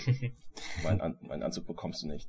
Ach so, nee, der meint den gar nicht den, den Anzug, den Mantel, sondern der meint den Pulli, den, also den Jumper, den Pulli, den, ähm, Mhm. den Robert anhat. Den wir gar nicht zu Gesicht bekommen, Ja, genau. interessanterweise.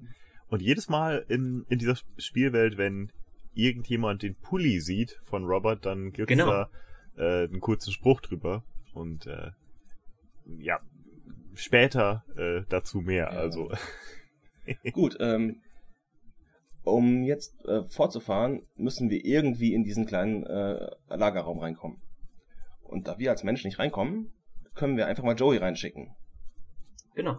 Und das macht er auch. Der fährt da rein in seinem kleinen Staubsaugerkörper und wir können ihm zusehen durch ein kleines Fenster. Ähm, und Joey guckt sich nämlich in dem Raum um. Und das Fenster ist interessant, ähm, vor allem Stefan, ähm, das fiel dir auf, warum das Fenster so interessant ist. Ja, ich, ich fand das irgendwie ganz spannend, weil man kann eigentlich immer durch das Fenster gucken.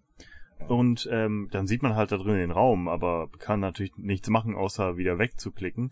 Ähm, aber es ist halt, da kommt diese Virtual Theater Engine wieder ähm, ne, zum, zum Vorschein, dass, dass man da einfach ähm, alles, was da wirklich passiert in dem Raum, das kann man durchs Fenster sehen. Das heißt, wenn Joey da, da reingeht in diesen Raum, dann kann man den durchs Fenster sehen. Wenn da irgendein anderer Mensch durchgehen würde, dann, ähm, wenn ein Mensch da reinkäme, dann würde man den durchs Fenster sehen. Das ist also nichts, was irgendwie geskriptet ist vorher vom Programm, vom, vom Spiel, Ja. sondern es ist wirklich äh, alles auf dieser, auf dieser Echtzeit-Engine basierend, ganz genau. Ja. Fand ich irgendwie eine klasse Sache.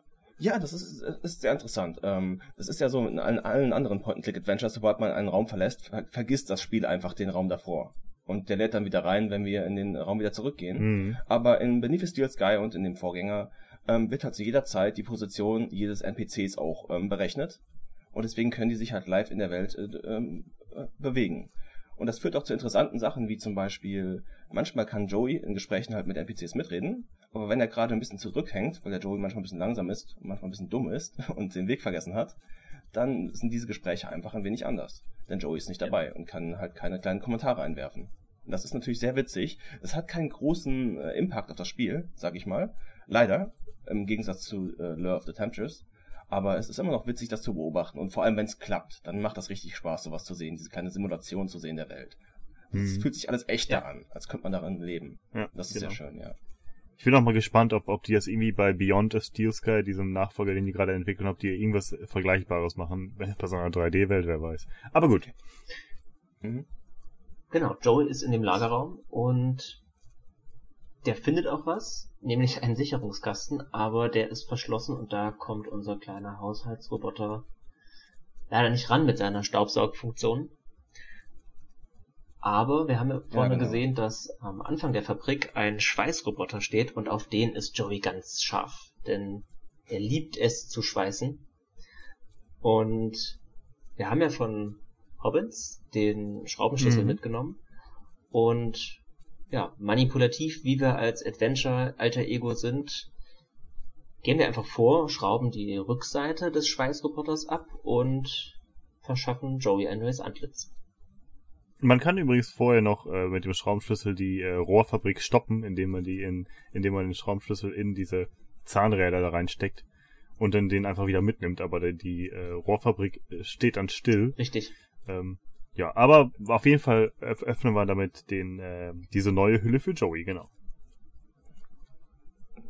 Genau. Und Und Mensch ist er happy. Genau. er ist auf einmal ein kleiner Dalek. er, er schreit Exterminate. ähm, genau, Doctor Who Reference, ne? Exterminate. War gut, fand ich gut, hat mich gefreut. Ich fand's auch super. genau.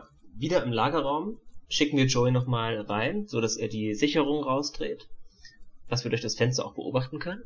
Und ja, dadurch kommt Joey zu, ähm, wie soll ich das sagen, so wie so eine Art Plattform und kann dann auch Gegenstände mitnehmen, die in diesem Lagerraum liegen. Und ich glaube, das ist einmal so ein Schmiermittel, WD-40 und Mhm. was war's noch? Ein Schlüssel, Schlüssel genau. Und unter dem Gateway, was ich, was wir umgeklappt haben, liegt ein merkwürdiger Klumpen Wachs, wie es erstmal heißt, den wir mitnehmen. Genau. Und ich, also ich dachte auch, wir haben es hier tatsächlich mit irgendeiner Knetsubstanz Ja, zu tun. Kaugummi dachte ich zuerst, Nichts weil das anderes. auch so drunter Ja. klebte Mhm. und das ja an einigen Adventure-Spielen wie ähm, Day of the Tentacle ja auch immer eine Rolle spielen, Kaugummis. ja. Oder Indie 4, ja. Ja. Indie 4 unter, unter dem Pult in, im, im Hörraum, ja. Genau. Im Hörsaal. Aber wenn wir den Raum verlassen, um äh, das, den Lagerraum verlassen, werden wir von dem äh, eben erwähnten äh, Fabrikarbeiter ähm, unterbrochen und der möchte uns durchsuchen. Ach denn er ja, vermutet, genau. wir haben was gestohlen, denn wir sind ein böser Mensch. Richtig. Und der schnappt sich so ein paar Dinge aus unserem Inventar. Er sagt erstmal, dass wir eine Werkzeugkiste sind, eine menschliche, denn wir haben ein, ähm, ein, ein Brecheisen dabei, das anscheinend sentimentalen Wert für uns hat. So, genau, so redet man sich aus, genau. ja, den Schraubenschlüssel. Wir sind eine wandelnde Werkzeugkiste. Äh, er nimmt uns das Sandwich ab. Ja, äh, wenn, wir er das, wenn wir das von Hobbins noch Falsches haben, das Sandwich, genau. Ja, genau. Denn er hat Hunger und das hat auch, ist auch Die Sonnenbrille gefällt ihm, glaube ich, ganz gut. Die nimmt er auch mit, ja. Die von Reich, genau, ja. Ja, Ja, genau, die von Reich, die Sonnenbrille äh, nimmt er auch. Schade, dass er sie nicht aufzieht, muss ich dazu sagen. Das wäre Ich hätte cool mir gewünscht, gewesen. dass sie das Sprite von ihm ein wenig ändern. So zwei schwarze Pixel noch äh, oben auf seinen Kopf draufkleben. ja. Ja. Ähm, den Schlüssel nimmt er ab, ähm, denn äh, das ist seiner und das WD-40 ist auch seins. Übrigens, WD-40 in dieser äh, komischen, äh, fiktiven Zukunftswelt. Immer noch. Ja, Ich meine, es ist das Beste, das wissen wir ja. natürlich. Ja. Um, um das nochmal ganz kurz zu erwähnen, ich finde das irgendwie ganz interessant, dass sie das mit dem Sandwich überhaupt eingebaut haben. Wir haben ja schon vorher Ja. gesagt, dass, dass es gar nicht wirklich nötig war, das von Hobbins uns zu schnappen, weil sonst wäre es nicht hinterher gegessen von ihm, also weg. Ne? Das ist ein Äh, es, genau, es ist, es ist wirklich einfach nur dafür da, um, um zu demonstrieren, dieses Spiel, dieses Spiel hat Dynamik. Mhm. Oder um Die die. Dynamik einfach. Genau. Also ent, entweder du nimmst es da du klaust es Hobbins nicht und dann isst das irgendwann auf, oder du klaust es Hobbins und dann nimmt es dir jemand anders ab und isst's. ja. ja, das ist sehr schön. Ähm, aber wir haben uns äh, unser Wachs bekommen und lassen das von Joey identifizieren, ja? Richtig. Ja. Und genau. ja. Joey teilt uns dann sehr euphorisch mit, dass es sich dabei um Plastiksprengstoff handelt. Yay. Juhu, sehr euphorisch. Aber so ist Joey halt. Joey, magst du das für mich halten, während wir weitergehen? Danke. ja. In der Rohfabrik gibt es jetzt nicht mehr viel zu tun. Wir können noch nicht ganz nach rechts gehen. Da werden wir rausgeworfen, denn wir haben keinen Schutzanzug. Da geht es nämlich zum Kernreaktor. Also schauen wir uns mal den letzten äh, Point of Interest hier an, das letzte Gebäude äh, auf dieser Ebene. Und das ist ein Energiekraftwerk, das ist ganz links. Und äh, gehen mal da rein. Und dort finden wir einen sehr schläfrigen Wachmann. Genau. Das ist im Prinzip hm. eine relativ ja, kleine, ein relativ kleines Kraftwerk, wenn man bedenkt, dass das ein Riesengebäude ist und auch, dass die Etage dort ähm, ziemlich groß ist, auch dass eine ganze Fabrik versorgt werden muss. Aber vielleicht ist es auch nur ein Teil davon. Wir sehen nur quasi die, die oberste Etage davon. Ich gehe davon aus, wir sehen nur einen kleinen Kontrollraum davon, ja.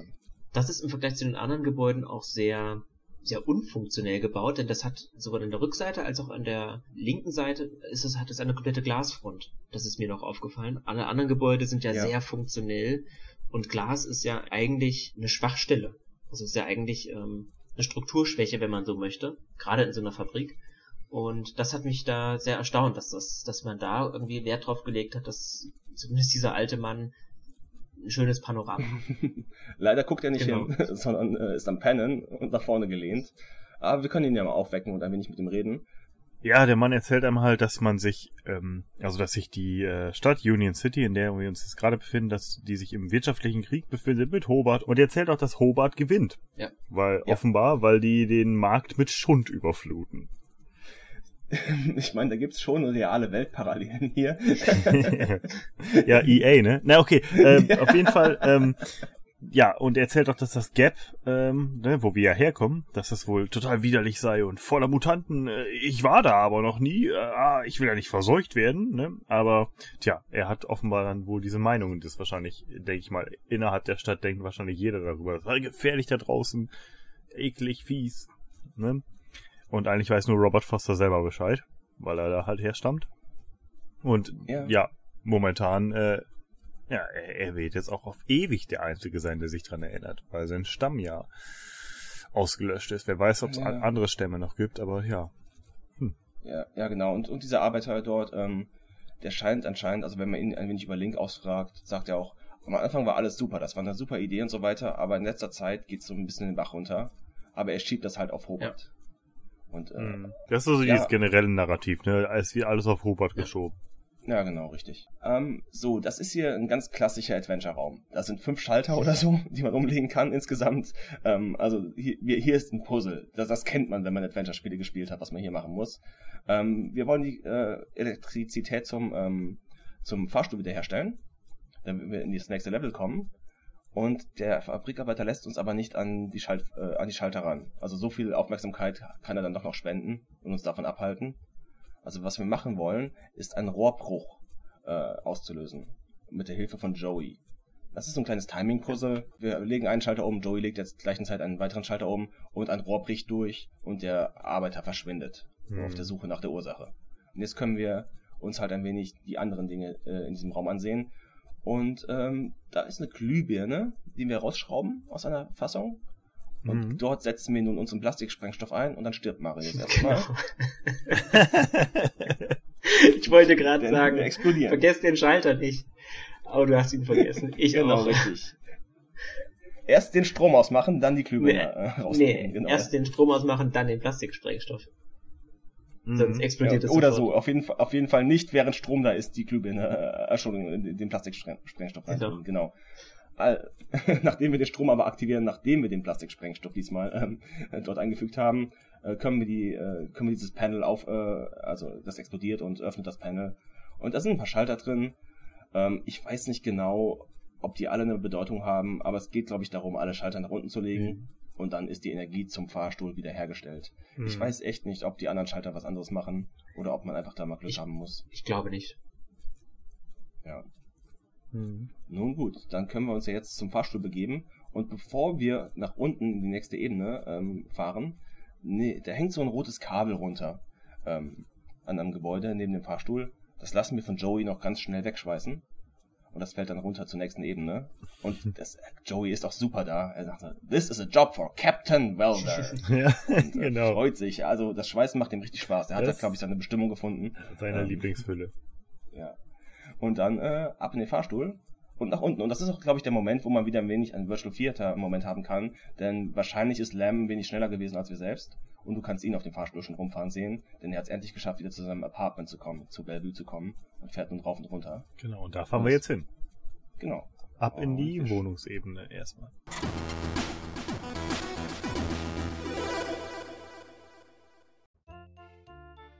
So, der Fahrstuhl öffnet sich. Genau, und da befinden wir uns jetzt im sogenannten Bellevue, also in der mittleren Ebene.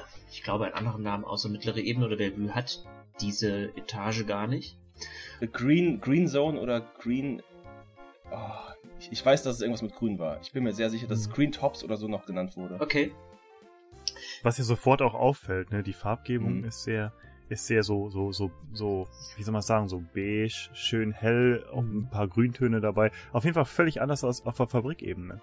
Genau. Und was schon gleich auffällt, wenn man direkt aus dem Aufzug rauskommt, hier wird auch durchaus Wert auf Ästhetik gelegt. Also Geländer sind hier nicht nur funktional, sondern sind auch ähm, verschnörkelt, ähm, sollen auch den, ja, einen gewissen ästhetischen Geist ansprechen.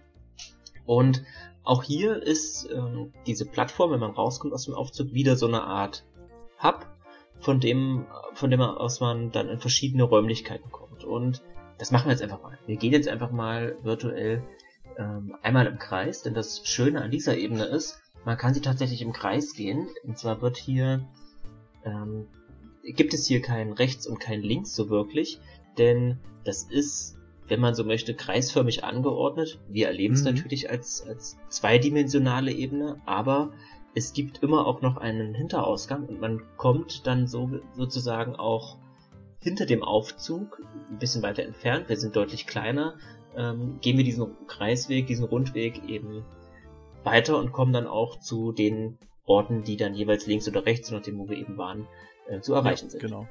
Einmal komplett rumgehen. Genau, und Und der, der, der Soundtrack, finde ich, der, der macht die Atmosphäre auch so. Ne? Es ist so ein, so ein fröhlicherer. Äh, einige Leute finden den Song besonders nervig. Ne? Ich glaube, Ringo, war das nicht bei dir so, dass du den so nervig fandest oder so? Na, ich finde alle Songs da drin ein bisschen nervig. Ich So- finde auch, dass den, der... den, ersten, den ersten, den wir so mochten alle Gerade den. Gerade den. Und der zweite ist aber so ein fröhlicher Abklatsch vom ersten, oder nicht? Ja, so fast so, ne? Also ich fand das auch irgendwie interessant, dass die, dass die Songs alle so ein bisschen, man kann sich das schon vorstellen, das ist eigentlich immer so ein Stil, aber je nach Ebene ändert sich der halt so ein bisschen, ne? So ja, dass das man merkt, Motiv ist da, ja. Ge- Genau, genau. Man hat immer dieses eine Motiv. Es ändert nur die Atmosphäre. Genauso wie halt auch die, ähm, die Farbgebung, wie ich schon Mhm. gesagt habe. Ne? Und Bellevue ist einfach, soll halt so diese, ne, es ist so ein schönerer Bereich, eher so dieser Wohn, wo, wo Leute gerne wohnen, so ein Wohnbereich Ja. und auch so, wie, wie soll man das sagen? So wie, so wie bei so einer Stadt mit so bestimmten Läden und so, ne? Aber gut, äh, geh mal ein bisschen detaillierter darauf ein, ne? Ich wollte jetzt gar nicht zu viel Es dazu ist quasi der du hast ja noch Vorort. viel in petto. Das ist quasi der Vorort ähm, der City, wenn man so möchte. Also was, was Ja, in einer ja, real genau. existierenden Stadt ähm, der, der, der bürgerliche Vorort wäre, ist hier die mittlere Ebene. Naja, die Mittelschicht halt auf der mittleren Ebene. Und die haben sie ja Pflanzen. Genau, Ganz schick. genau. Ja, genau. Gut, dann gehen wir einfach mal diesen Rundweg ab. Äh, wenn wir jetzt aus dem Aufzug kommen und wir wenden uns nach links. Nein, als allererstes, bevor wir das vergessen, nehmen wir das rote Kabel, was Joey zuvor abgeschnitten hat. Das stecken wir ein und wenn wir uns dann nach links weiter begeben, ähm, kommen wir das erste Mal zu, oder haben wir das erste Mal die Möglichkeit abzubiegen. Und zwar geht es rechter Hand rein zu den Apartments. Mhm. Da sehen wir noch gar nicht viel. Wie gesagt, das ist nur so eine, so eine, so eine kleine Tür, durch die wir dann gehen. Und da ist wie so eine Art Wabe angeordnet. Ein, ja, zwei Apartments sehen wir. Davor ist auch ein kleiner Garten, ein paar Pflanzen. Ja, so, so, so Blumenkübel, Genau, genau. Ist das, das ist halt besonders, besonders schick. So, ihr kennt das wahrscheinlich auch aus vielen anderen so futuristischen, Ja. ähm, ja, so äh, Dystopien, so Science-Fiction-Dingern, dass man einfach so, einen so einen Bereich hat, der halt extra schön gemacht ist und so, und so ein gemütlicher Wohnbereich. Und daran Ja. erinnert, mich das halt immer besonders. Du hast diese kleinen Apartmenttüren, aber halt auch diese großen Blumenkübel mit viel Pflanzen Genau. und so Bänken zum Sitzen und so. Also, mich erinnert das ganze Design auch ein bisschen an eine, an eine DDR, muss ich sagen. Oh, ist vielleicht okay. ein bisschen weit, ein bisschen weit hergeholt, aber so ah, von der Architektur, gerade die Innenräume, hat für mich ein gewisses DDR-Feeling. Da kann ich nichts zu sagen. subjektiv. Ich war da nie, aber okay. Du warst da nie? Ah, Nee. kommst nicht aus der Zone. Fabi, Aber- was sagst du? Mm, Ja, wobei mich hat's ehrlich gesagt mehr an Bauhaus erinnert. Also gerade die mittlere Ebene. Ja, okay. Gerade weil das, ähm, weil das sehr funktionell ist und sehr, sehr klar strukturiert, sehr eckig und ich finde, das jetzt, ich bin kein großer Freund von Bauhaus, wie ihr gleich merken werdet, ähm, sehr seelenlos. Ähm, aber gut, Also, also ich, ich persönlich, ganz ehrlich, um das nur mal ganz kurz zu, zu reflektieren, ähm, diese ganze Atmosphäre da und so. Ich persönlich bin immer so ein Fan von so dyst dystopischen Ja. Sachen, wo halt alles so fest strukturiert ist, ne? Es gibt halt, da muss man dahin und also äh, dafür braucht man die Erlaubnis, um dahin zu kommen und das ist alles fest durchgeplant, fest strukturiert. Der Staat gibt vor, was man wie, wo haben darf und so ein Kram. Ich finde, da ist immer eine gewisse äh, Art von, man lässt sich leiten und ne, fühlt sich so ein bisschen geschützt. Also ich, ich mag so eine Atmosphäre sehr gerne. Und ich finde, das kommt gerade durch diese, durch diese vorgegebenen, standardisierten Apartments in dem Spiel Mhm. recht gut rüber. Genau, und das, ja, wenn man so sieht, ist es ein Stück weit DDR, aber es ist auch insoweit ein Stück Bauhaus, weil beim Bauhaus sieht halt auch alles gleich aus. Also diese jetzt neuerdings wieder in Mode gekommenen Würfelhäuser, die sind ja auch vom Bau, an Bauhaus angelehnt. Aber gut, wir sind immer noch auf der mittleren Ebene. Wie gesagt, es gibt da diese, diese, diese Wohnwabe, so möchte ich das mal nennen, wo man diesen Innenhof hat ähm, und immer Mhm. zwei Apartments stehen sich gegenüber. Aber wir gehen noch ein Stück weiter auf dem, auf dem Rundweg. Wir kommen nämlich dann danach ähm, zum, ja, wie nennt man es? Ist es ein Schönheitslabor oder ist es ein Chirurg? Wie ist es ausgeschrieben? Schönheit? Das ist Burke's Biosurgery, ähm, also Ja. Burke's Biochirurgie, Biochirurgie. genau. Mhm.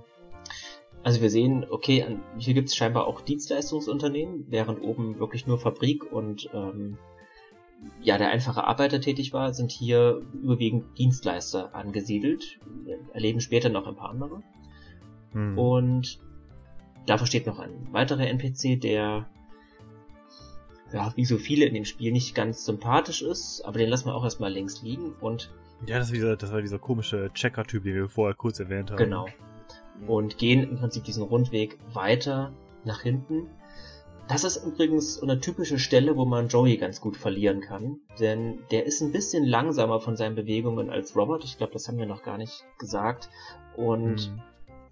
ähm, das ist mir ein paar Mal passiert beim, beim Durchqueren dieser Ebene und beim Umsehen, dass ich oftmals einen Screen weiter war als Joey und dann musste ich den suchen tatsächlich, weil ich nicht wusste, wo ich ihn Ja. genau verloren habe. Und diese treue Tomate fährt halt ganz stoisch in seiner Geschwindigkeit, wie er kann, den Weg nach, den wir auch gelaufen sind. Und das dauert dann manchmal. Ja, sind halt Ja. auch, auch wirklich äh, weite Laufwege Ja. diesmal. Ne? Also wenn man da einmal ganz Ja. rumgeht, klar. Ja, kleiner hier typisches NPC-Problem, oder? Oder Begleiterproblem. Die sind Ja. immer langsamer. Ja, Oftmals. Nur Tipp Sophia, hier. nicht in Fate of Atlantis, aber okay. Die ging. Ein, ein kleiner Tipp hier ist einfach die Spielgeschwindigkeit zu erhöhen und wenig zu warten, einfach auf Maximum zu ziehen und dann kommt Joey schon irgendwann angedackelt und dann hat man ihn wieder bei sich. Wir haben das eben mal erwähnt gehabt, denn man kann auf NPCs treffen und Joey ist nicht dabei und deswegen ist er einfach nicht im Gespräch dann auch, weil Joey zu langsam war. Ja. Äh, das kommt hier halt öfter mal vor vielleicht. Ja. Okay. Gut, und wir bewegen uns über diesen Rundweg dann, ich nenne es jetzt mal rechts in Anführungsstrichen, also wenn man aus dem Ja, Aufzug genau. rauskommt auf die rechte Seite. Und da ist nochmal in einem Gebäude drin ein, ein, ein, ein Platz, wenn man das so nennen möchte, ein Foyer. Hier ist es wie so ein, wie so ein Innen Innenhof. Genau, wie so ein ne? Innenhof. Und der ist so ein krasser Kontrapunkt zu dem Rest dieser Ebene, wo ja der, der Rest dieser Ebene gerade diese Wohnwabe sehr wohnlich war, sehr angenehm, sehr still und so ein Ort der Begegnung war, weil da auch Bänke und Blumen waren, ist wiederum dieser öffentliche Platz total verdreckt, vollgesudelt, da ist ein Link-Terminal, das ist voll gekleckert mit irgendwas. Ähm, äh, es ist wirklich kein, kein Ort, wo man, an dem man verweilen möchte. Also ich will, ich würde ich würd's nicht mal so wirklich total dreckig, sondern also einfach nur so eine, wie so eine, wie bei so einer Seitengasse. Ne? Es ist einfach so ein bisschen schmuddelig alles. Der eine Sache ja. ist so zugeschmiert. Da steht auch, auch glaube ich, diese, diese größere Statue, oder? Was war das nochmal? Ja, da ist in der Mitte diese abstrakte Skulptur, auf der Mannmaschine draufsteht. Hm. Ähm, Ach ja. Und das ist ganz interessant, denn natürlich macht das im Endeffekt Sinn und wir kommen natürlich im Spiel noch dahin. Ich frage mich nur halt in dem Moment, ob diese Skulptur positiv oder negativ betrachtet werden soll von den Leuten, die sie aufgestellt haben. Ob das gut sein soll, dass vielleicht eine Verknüpfung zwischen Mann und Maschine da ist, oder ob das eher Kritik ist vom Künstler. Denn Mann oder Mensch Maschine? Für mich nach Kritik. Ich weiß es nicht. Äh, Mann oder Mensch? Ich, ich glaube, da steht Mann-Maschine. Okay. Also Man-Maschine steht da, also Mensch-Maschine ja. quasi. Mhm. Äh, richtig. Und es sind, es sind so ein paar kleine Quadrate. Ähm, die nebeneinander stehen. Der Mensch etwas kleiner dargestellt als die Maschine. Ähm, und das ist ja so, ich finde, das ist eine klassische Skulptur, die ein Künstler aus Kritik bauen würde. Ja. Äh, aber in dieser Society, in der wir sind, in dieser Gesellschaft, ist der eigentlich durch Link und durch diese ganze Vernetzung, ist der, wird ja eigentlich der Maschine Respekt zu, äh, zugeschrieben. Mhm. Deswegen könnte es auch genau andersrum gelesen werden. Ja. Ja. Vor allen Dingen, äh, was, was ganz interessant ist, und da werden wir gleich noch drauf zurückkommen, ähm, wenn wir da wieder, wenn wir ein bisschen mehr auf die Interaktion eingehen gleich, ähm, dieser pseudo-coole Typ, der da ist, der gewährt einem halt auch Einblick in diese Denkweise von, von den Menschen da, ne, die halt so, ja. äh, so Konsumgesellschaft sind. Aber wie gesagt, darauf den noch. sprechen wir äh, dann mal an, wenn wir auf dem Weg. Genau. Das, das passt aber irgendwie ganz, ganz, ganz gut da rein, habe ich jetzt gedacht, so mit, mit dem, mit der ganzen Sache Kritik an der, äh, an dieser Sache mit Maschinen und Menschen, äh, dass das Volk in Anführungszeichen denkt da halt inzwischen völlig anders drüber oder denen ist diese Kritik total egal inzwischen, ne? Ja. Äh, ja. Aber gut. Genau, und an diesem Platz ähm, haben wir Zutritt zu zwei weiteren Dienstleistern. Das ist nämlich einmal ähm, Travelco, das ist so ein Reisebüro, wenn man möchte. Und Anchor Versicherung. Ja. Ich weiß gar nicht mehr, wie es auf Englisch hieß, was da außen dran stand. Ja, doch. Ja, Anchor. Genau. Anchor, Anchor heißt Anchor. Ja, ja, nein, ähm, genau. das, was, ähm, ich dachte. Anchor Insurance, glaube ich. Anchor Insurance, okay. Stand da. Ah. Genau. So, bevor wir uns hier diesen Dienstleistern zuwenden, gehen wir aber nochmal zu diesen, ja, zu diesen Apartments und schauen wir mal, was wir da machen können. Denn wir wissen ja, dass wir die ID-Karte von Reich haben und Reichs Wohnung soll ja hier auch irgendwo sein. Und da gehen wir jetzt mal hin. Ja, und da sitzt direkt so ein Typ auf der Bank bei den Blumenkübeln. Mhm. Ähm, und wir sprechen ihn an. Ähm, der, ähm, ich, ich weiß gar nicht, ob er da schon seinen Namen sagt. Ich denke schon. Nein. Äh, das ist Gallagher. Nicht. Oder? Aber zum, ja. oder zumindest, ich weiß auch nicht, ob da, ob das irgendwie, wenn du den anklickst, ob da dann vielleicht schon sein Name geschrieben steht oder so, aber ich habe es mir zumindest hier in meinen Notizen direkt mit Namen aufgeschrieben, sonst wüsste ich ihn gar nicht. Wenn man mit der Maus drüber fährt. Äh, genau, wahrscheinlich, wahrscheinlich ist es das, ja. Und der, der spricht ziemlich kryptisch mit einem. Das ist die erste Person, die, die für, für mich persönlich wirkte dieser Gallagher wie die erste Person, die was anderes ist als als all die, all die anderen Leute, die halt so, weiß ich, für die die Welt irgendwie da ganz normal ist und das ist halt für den, für die deren Alltag. Gallagher ist ähm, ein bisschen tiefer gehend. Merkt man sofort, wenn man mit ihm spricht. Ähm, oder man hält ihn für einen armen Irren. Aber der sagt halt sowas wie, ja, etwas, äh, there's something wondrous going on, also irgendwas Wundersames passiert hier. Ähm, dann sagt er noch, äh, alles wird, wird dir klar werden, wenn die, wenn die, oder alles wird klar werden, wenn die Zeit reif ist, ne? Oder wenn, ja, ne, wenn die Zeit gekommen ist. Und dann sagt er noch sowas wie, äh, ja, du hast ja genug, um dass du dir Sorgen machen musst. Und dann denkt man, hä, weiß der was von einem? Was, weiß der was von mir? Oder, hm, komisch. Und ich glaube, er sagt auch noch sowas wie, er ist neugeboren. Äh, Marius, wie war das nochmal? Ja, er sagt, er wäre neugeboren und er hätte noch keinen Zweck und er wartet auf etwas. Er weiß noch nicht, was sein Zweck ist. Hm. Ja, er hat und gesagt, das ist ganz interessant. Er hat irgendwie so gesagt, I'm, I'm new, ich habe ja aufgeschrieben, er hat gesagt irgendwie, I'm newborn, uh, too much in flux. Also zu sehr in ja. Bewegung irgendwie. Hm. So, das ist jetzt auch insofern interessant, denn das kann man vielleicht auch einfach wirklich verwerfen, als das äh, ist einfach das Gebrabbel eines Irren. Genau. Ja, und das ist schade, wenn ja. man das macht, denn man wird dafür belohnt, dass man sich das merkt, was gerade gesagt wurde. Ja. Denn das ergibt einen Sinn später. Und es wird noch eine Weile dauern, bis das einen Sinn ergibt. Aber das ist richtig cool, wenn man sich daran erinnern kann später. Das ist ein bisschen wie Zadok Allen aus Schatten über Innsmouth, ne? Der auch einfach von den ganzen normalen Einwohnern als irre abgetan wird, aber der ist der Einzige, der irgendwie Wahrheiten sagt. Hat mich so ein bisschen daran erinnert, aber okay. Für die ganzen Lovecraft-Fans unter euch. Ja, genau. Ähm, ja, und wir gucken uns halt diese, diese Türen an. äh, die da sind, das sind ja zwei Apartmenttüren und bei auf, auf der einen Tür oder auf dem Türschlitz, ich bin mir nicht ganz sicher, also auf diesen Kartenschlitz, steht ähm, drauf, dass es halt Reichs Bude ist und hey, wir haben Reichs Karte, grandios. Also los. Ja, hier kommen wir dann in die Wohnung des, ähm, ich sag mal, neofaschistischen Handlangers. Und äh, hier findet weitere Charakterisierung statt. Wir haben ja schon ein bisschen über ihn gelernt, ähm, über seine Link-Karte, wenn ich mich recht erinnere. Da konnten wir ein bisschen was lesen. Ja, ja. Naja, und hier ähm, ja, findet eben noch ein bisschen weitere Charakterisierung statt. Was gleich auffällt, ist, äh, die Musik setzte aus. Was so eine... Ach ja, stimmt, genau. Ja, die ist weg. Ähm, und ich finde, das erinnert einen gleich wieder daran, ach ja, der ist ja tot. Ja, der hat, hat Ja, so eine das gewisse... schon, man hört, man hört nur, nur so dieses Blubbern von. Genau, von dieses nervige da, aber Blubbern. sonst nichts. Ach, ich fand's halt irgendwie recht atmosphärisch da. Aber da sind wir schon bei dem Thema, ne? Der hat ein Aquarium und ne, das, das meinst du mit Charakterisierung, Ja, genau. ne? Das, er kümmert sich... wa- was genau, was genau erfährt Na, man? er kümmert sich offensichtlich um Lebewesen. Und als Bewohner der mittleren Ebene darf man scheinbar auch Hobbys haben. Ähm, ja, die, das Fehlen der Musik äh, äh, hat so eine gewisse Trauerstimmung, finde ich auch. Mhm. Ähm, Mhm. Das Interieur erinnert mich mit dieser Holzvertäfelung, ich bin mir nicht sicher, ob es Holz ist, weil Holz in der Zukunft Mhm, ist wahrscheinlich selten.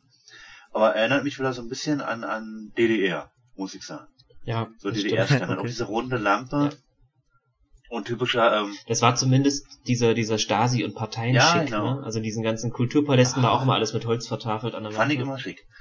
Ähm, und ansonsten ist halt typischer Science-Fiction-Minimalismus. Man hat sein Bett, Tisch, Stuhl, Fernseher.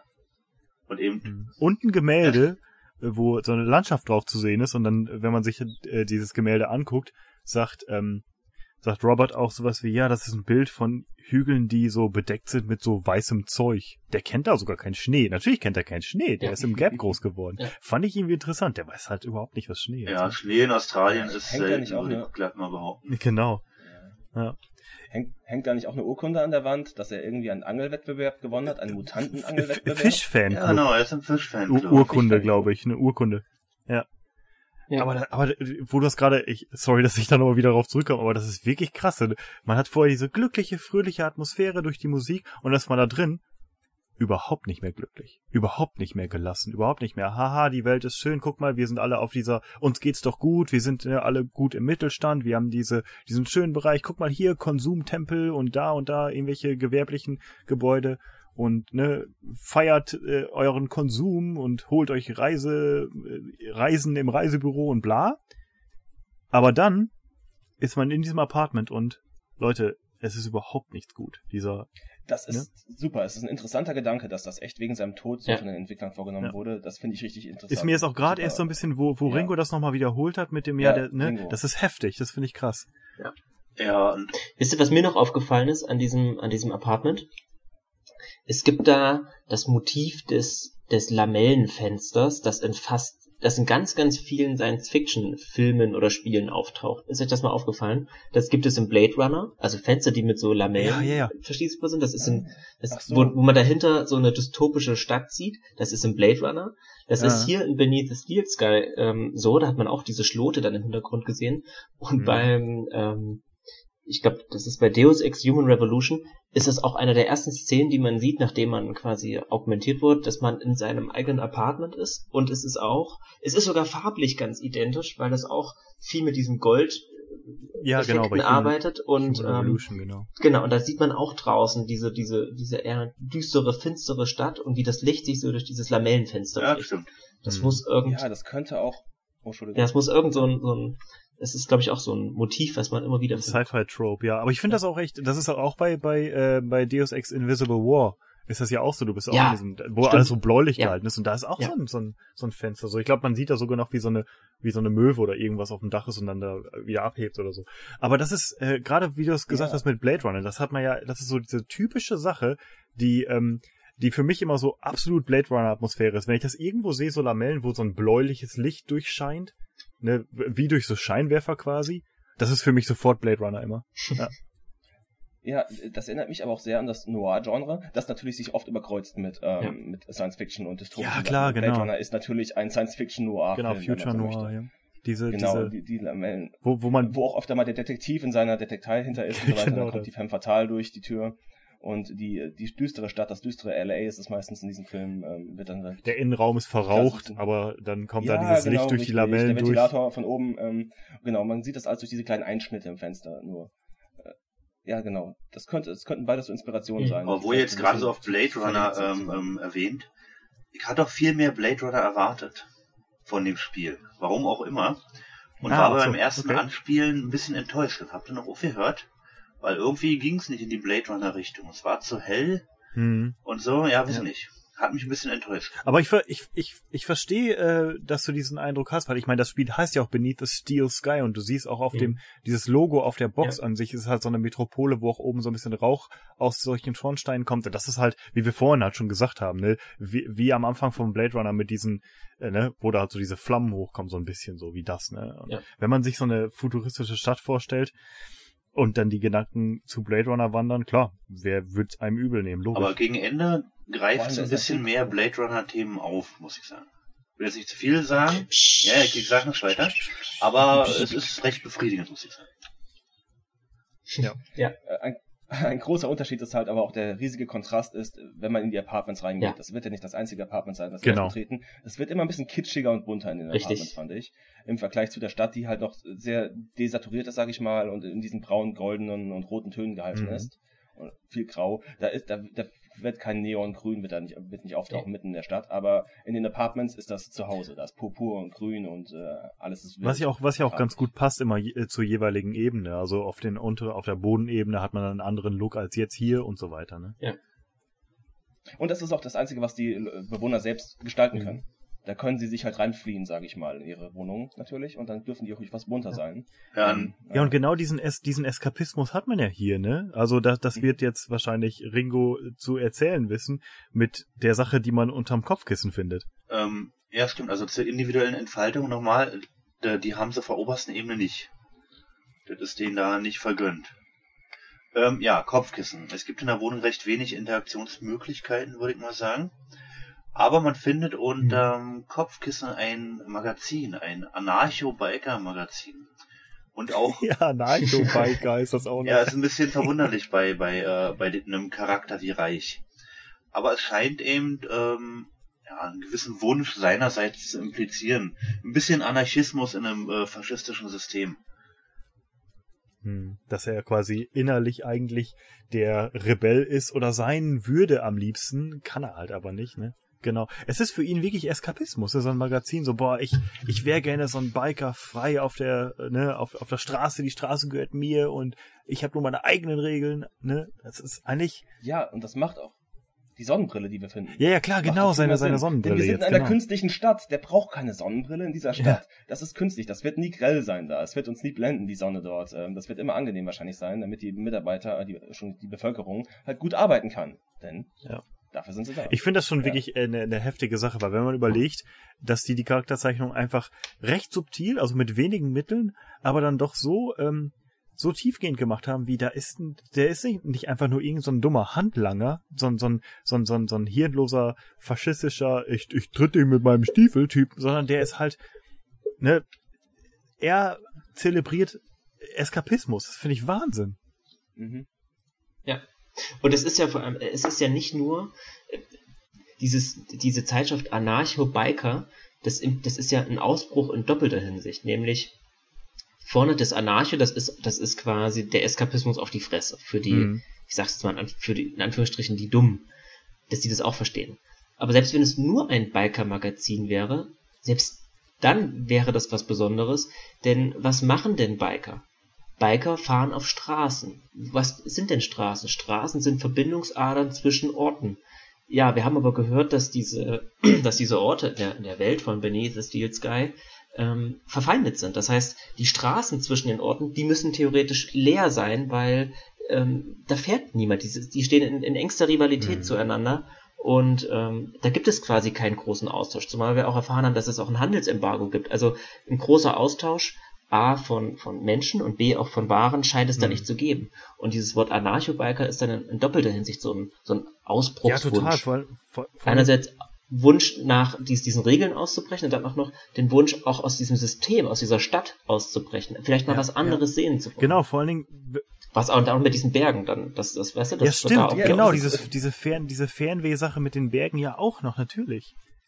Ja, aber was ich Es ist halt, einfach Freiheit. Achso, Marius, sagst du erst. Ja, es ist einfach Freiheit, weißt du, das Motorrad mit dem Tank voll Gas und der Sonne im Nacken quasi äh, an den Horizont schauen, äh, ist ja so ein klassisches Bild für sowas. Ähm, einfach frei zu sein, aber und das geht ja nicht für diese Leute. Also leben wir es dann halt im Magazin, Mhm. in, in popkulturellen kleinen äh, Dingen. ja, und, und, und wie Fabian schon gesagt hat, diese Sache mit dem, äh, man fährt mal eben rüber, rüber nach Hobart oder zu Hobart oder wie auch immer man das dann nennt. Ne? Mhm. Ähm, das, das geht ja gar nicht. Das ist ja, ne, das ist ja wahrscheinlich, das steht ja wahrscheinlich unter Strafe, wenn man sich in ein verfeindetes Gebiet begibt.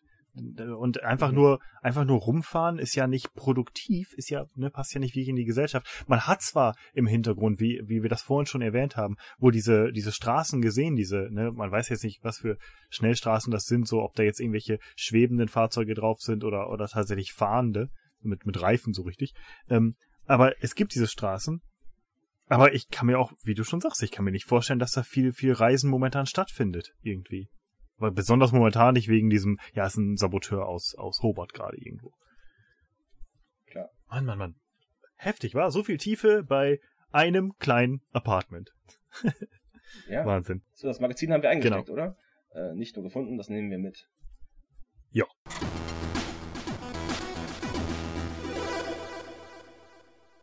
Gut, dann gibt's ja scheinbar hier erstmal nicht weiter was zu erledigen und dann gucken wir uns mal die Dienstleister in der Etage um und gehen als erstes mal in die Gammelecke und also auf diesen etwas schmuddeligen Vorplatz und gehen mal zu Travelco.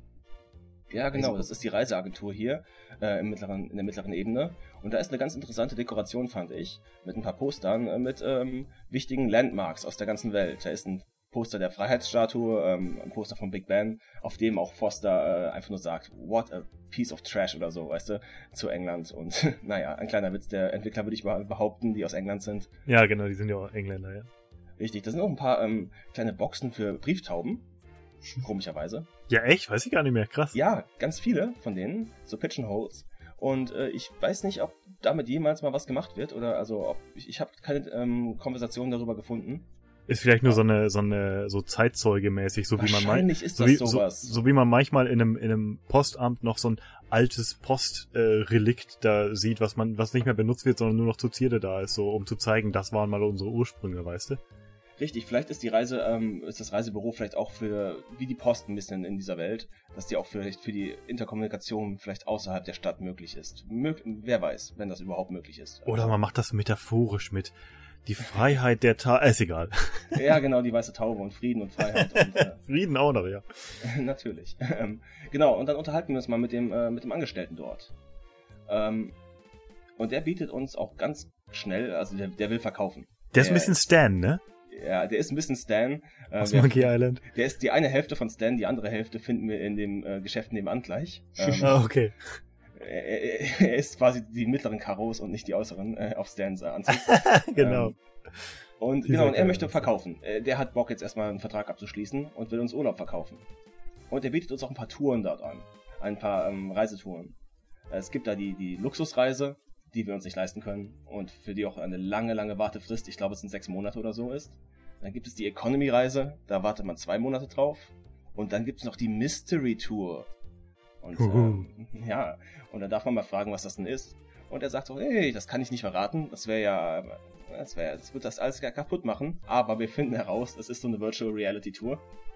Also so, ich, ich sehe da einfach so sehr viel Total Recall sehe ich da. Vielleicht auch wieder so ein bisschen halt der Eskapismus der Welt äh, einfach zu entfliehen Mhm, über ähm, Virtual Reality. Einfach irgendwo hingehen, wo man normalerweise nicht hin kann. Oder vielleicht in eine andere Epoche, in Mhm. eine bessere, schönere Welt. Genau, virtuelle Reisen halt. Genau.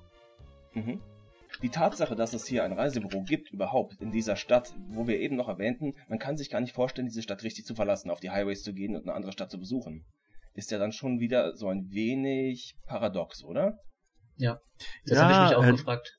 Das ist halt, es ist quasi, ich weiß auch nicht, es, es ist mehr so der, der Traum davon, ne? Und wenn man sich Mhm. vorstellt, dass das virtuelle Reisen sind, ich denk mal, dass der durchaus damit Geld macht, ne? Dass viele Leute sagen, du, ich kann nicht wirklich verreisen. Meine einzige Möglichkeit sind eben diese virtuellen Touren eigentlich. Ach, sind es denn virtuelle Reisen? Das habe ich so ja nicht äh, mitgekriegt. Er erwähnt, dass es virtuelle Reisen sind und Foster vermerkt auch sofort, ne, dann ist das ja totaler Mist. Also, ja, wie, wie sagt Stefan aber so schön, ist obsolet. Ja, ist Ein Reisebüro in, in so einer dystopischen Umgebung oder Zukunft. Ja. Und Genau. ist es ja auch völlig. genau. Genauso kryptisch sind ja seine Angebote. Ja, aber wenn, wenn der Typ doch schon so auf, auf so Reisen und Eskapismus steht, wir haben doch heute im, im Inventar was drauf. Weißt du was, das macht richtig Sinn. Dass dieses Anarcho-Biker-Magazin tatsächlich ihn interessieren könnte. Und wenn ja, jetzt wo du das sagst, macht es wirklich Sinn. Gerade im Hintergrund sieht man die Berge. Ich finde Wie schön, dass bei, bei Reich im Zimmer. Genau, wie diese, da, da hat man schon diese Ja. Gedankenverbindung. Ne? Hier sieht man äh, so die anderen Städte und so, diese anderen, äh, na, wie soll man sagen, Horizonte, diese, ne, diese Silhouetten der, der Städte. Und in Reichsbude ist da halt auch dieser, ne, dieser schneebedeckte Berg gewesen. Mhm. Ja, also eigentlich passt das. Eigentlich kann man da Parallelen ziehen. Genau. Und wir können das tauschen, das Magazin. Und es stellt sich heraus, das ist nicht irgendein Magazin. Das ist eine ganz seltene Ausgabe aus dem Jahr so und so. Und Wie das immer das so muss ist. halt ri richtigen Sammlerwert muss das haben. Mhm. Die hat noch, die ist doch in Plastikfolie eingeschwitzt. Ah, das wahrscheinlich nicht. Nicht unter Boah, ganz ehrlich, ganz ehrlich, jetzt tut mir Reich richtig leid. Ja. Jetzt wird er geflattert. Mann. Naja, im Tausch gegen das Magazin ähm, bekommen wir ein Ticket für eine Reise. Für eine Person. Also momentan suchen wir jemanden, der vielleicht Interesse an einer Reise hätte. Und, naja, wer ist denn schwer am Arbeiten? Wer ist denn die ganze Zeit auf den Haxen? Und bewegt sich nur herum und auch schwierig zu finden entsprechend. Du meinst der, du meinst da, das, das Lamm im, im Biberpelz?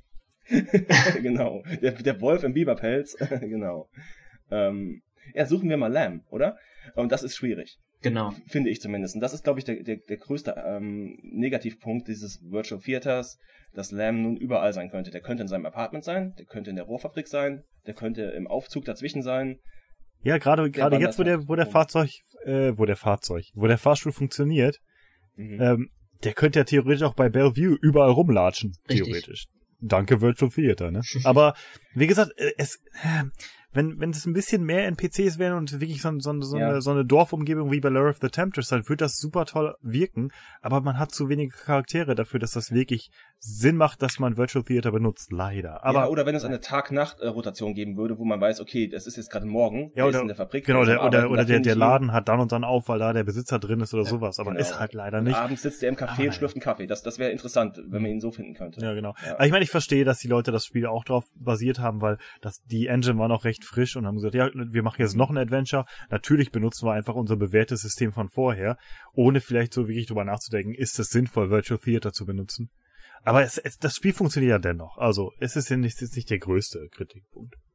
Richtig, richtig. Und ähm, ich, ich möchte gerne erwähnen, der Hauptgrund, warum wir das ja alles momentan machen, ist, dass der Fahrzeug uns nur bis zur mittleren Ebene gebracht hat. Ja. Denn hier ist erstmal Stopp für uns.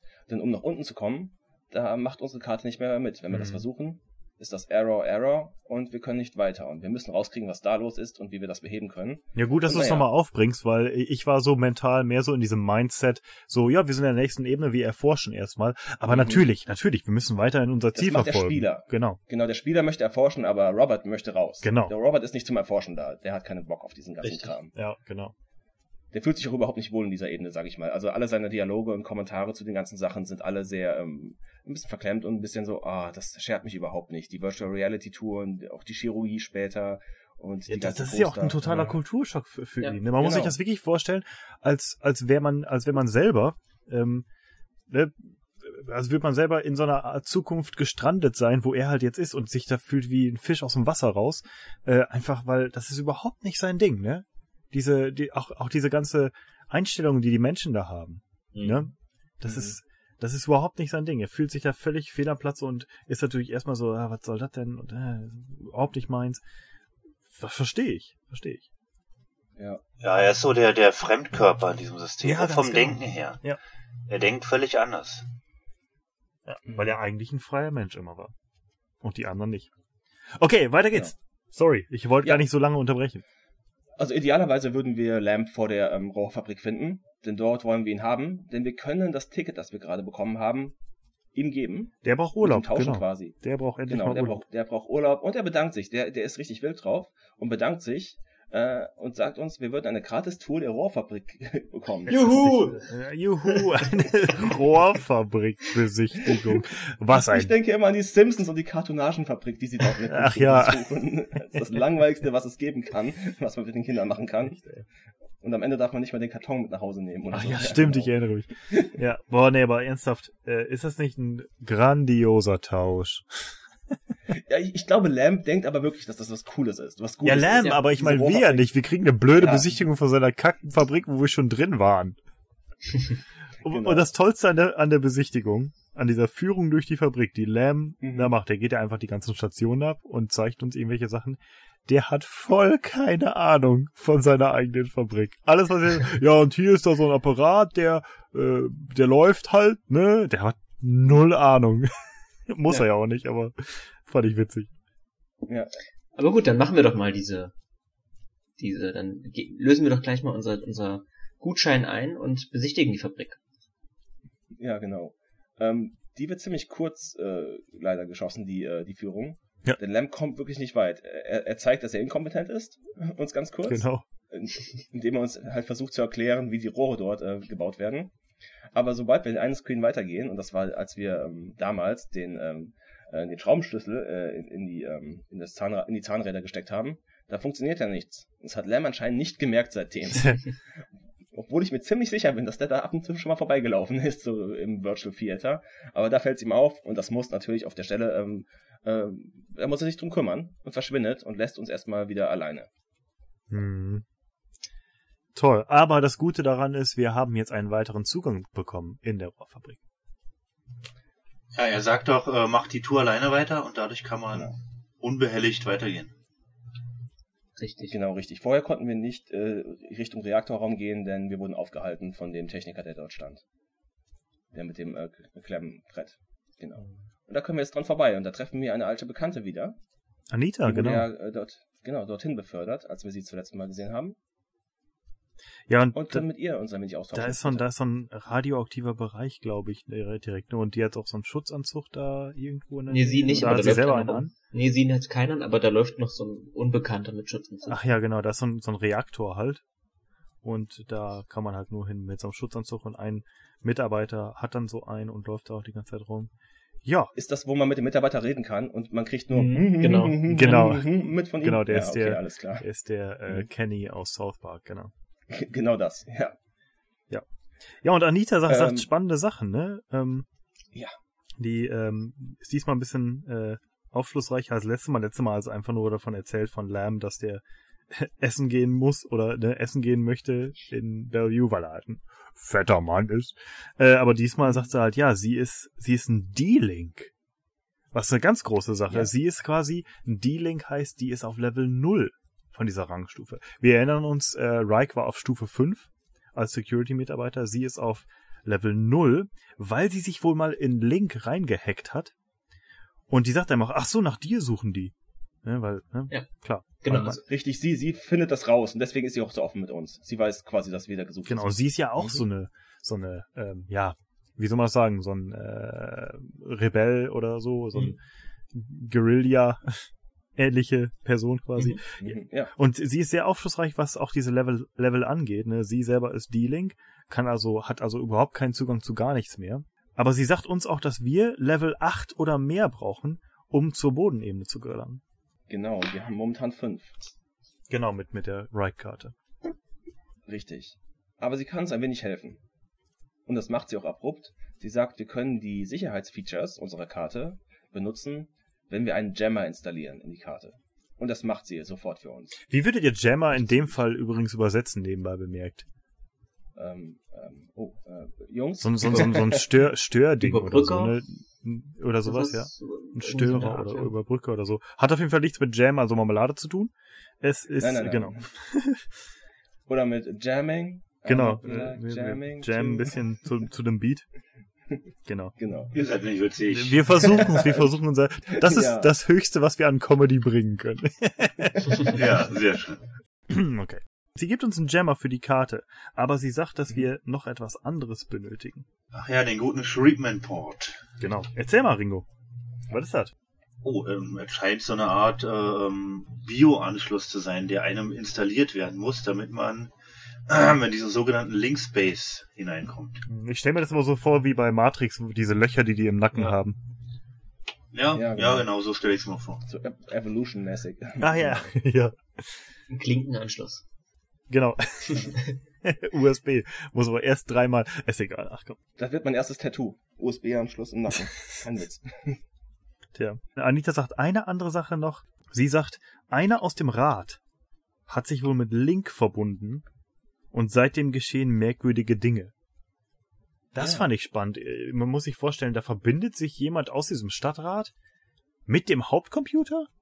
Dass das überhaupt möglich ist. Das ist doch voll. Ja, das, da können die auch mal manipulieren, wie Gott weiß was. Hm. Fand ich heftig. Wobei ich, ähm, wobei ich mir zu dem Zeitpunkt nicht sicher war, ob sie das im übertragenen Sinne meint.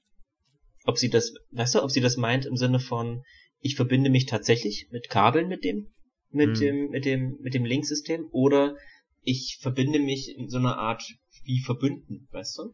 Ach so, wie- ne, ich, ich hatte, Mhm. ich hatte deshalb dieses Verbinden so mit Kabel im Kopf, weil, weil sie von dem Treatment Port gesprochen Ja. hat. Ne? Ja, ich glaube, Stefan hat recht. Vor allem, bisher wissen wir über die Beziehung zwischen dem Stadtrat und Link auch nur, dass an sich, so wie wir es beschrieben bekommen haben und wie die Leute es glauben, dass der Stadtrat quasi ein wenig beraten wird. von Genau, so ein Link. Kontrollcomputer. Also so. Link hat eine Ja, Beraterrolle genau. für den Stadtrat. Der Stadtrat hat, hat an sich für die meisten Menschen immer noch, glauben die, der Stadtrat hat das Sagen Ja. hier. Also, wir sind auf der Suche nach einem Treatment-Port und wir haben unseren Jammer bekommen. Und der Jammer, übrigens, der, es ist der Retina-Scan, den der Jammer ähm, Ach ja, Mhm. stimmt, genau, diese, Nee, diese. Netzhautabtastung, ne, die Genau. da kommt, wenn man bei, ähm, bei Reichs Karte auf den Security-Bereich zugreifen möchte, diesen Sicherheitsbereich. Da wird halt die Netzhaut abgetastet und dieser Jammer, der überbrückt halt diese Netzhautabtastung. Genau, stimmt.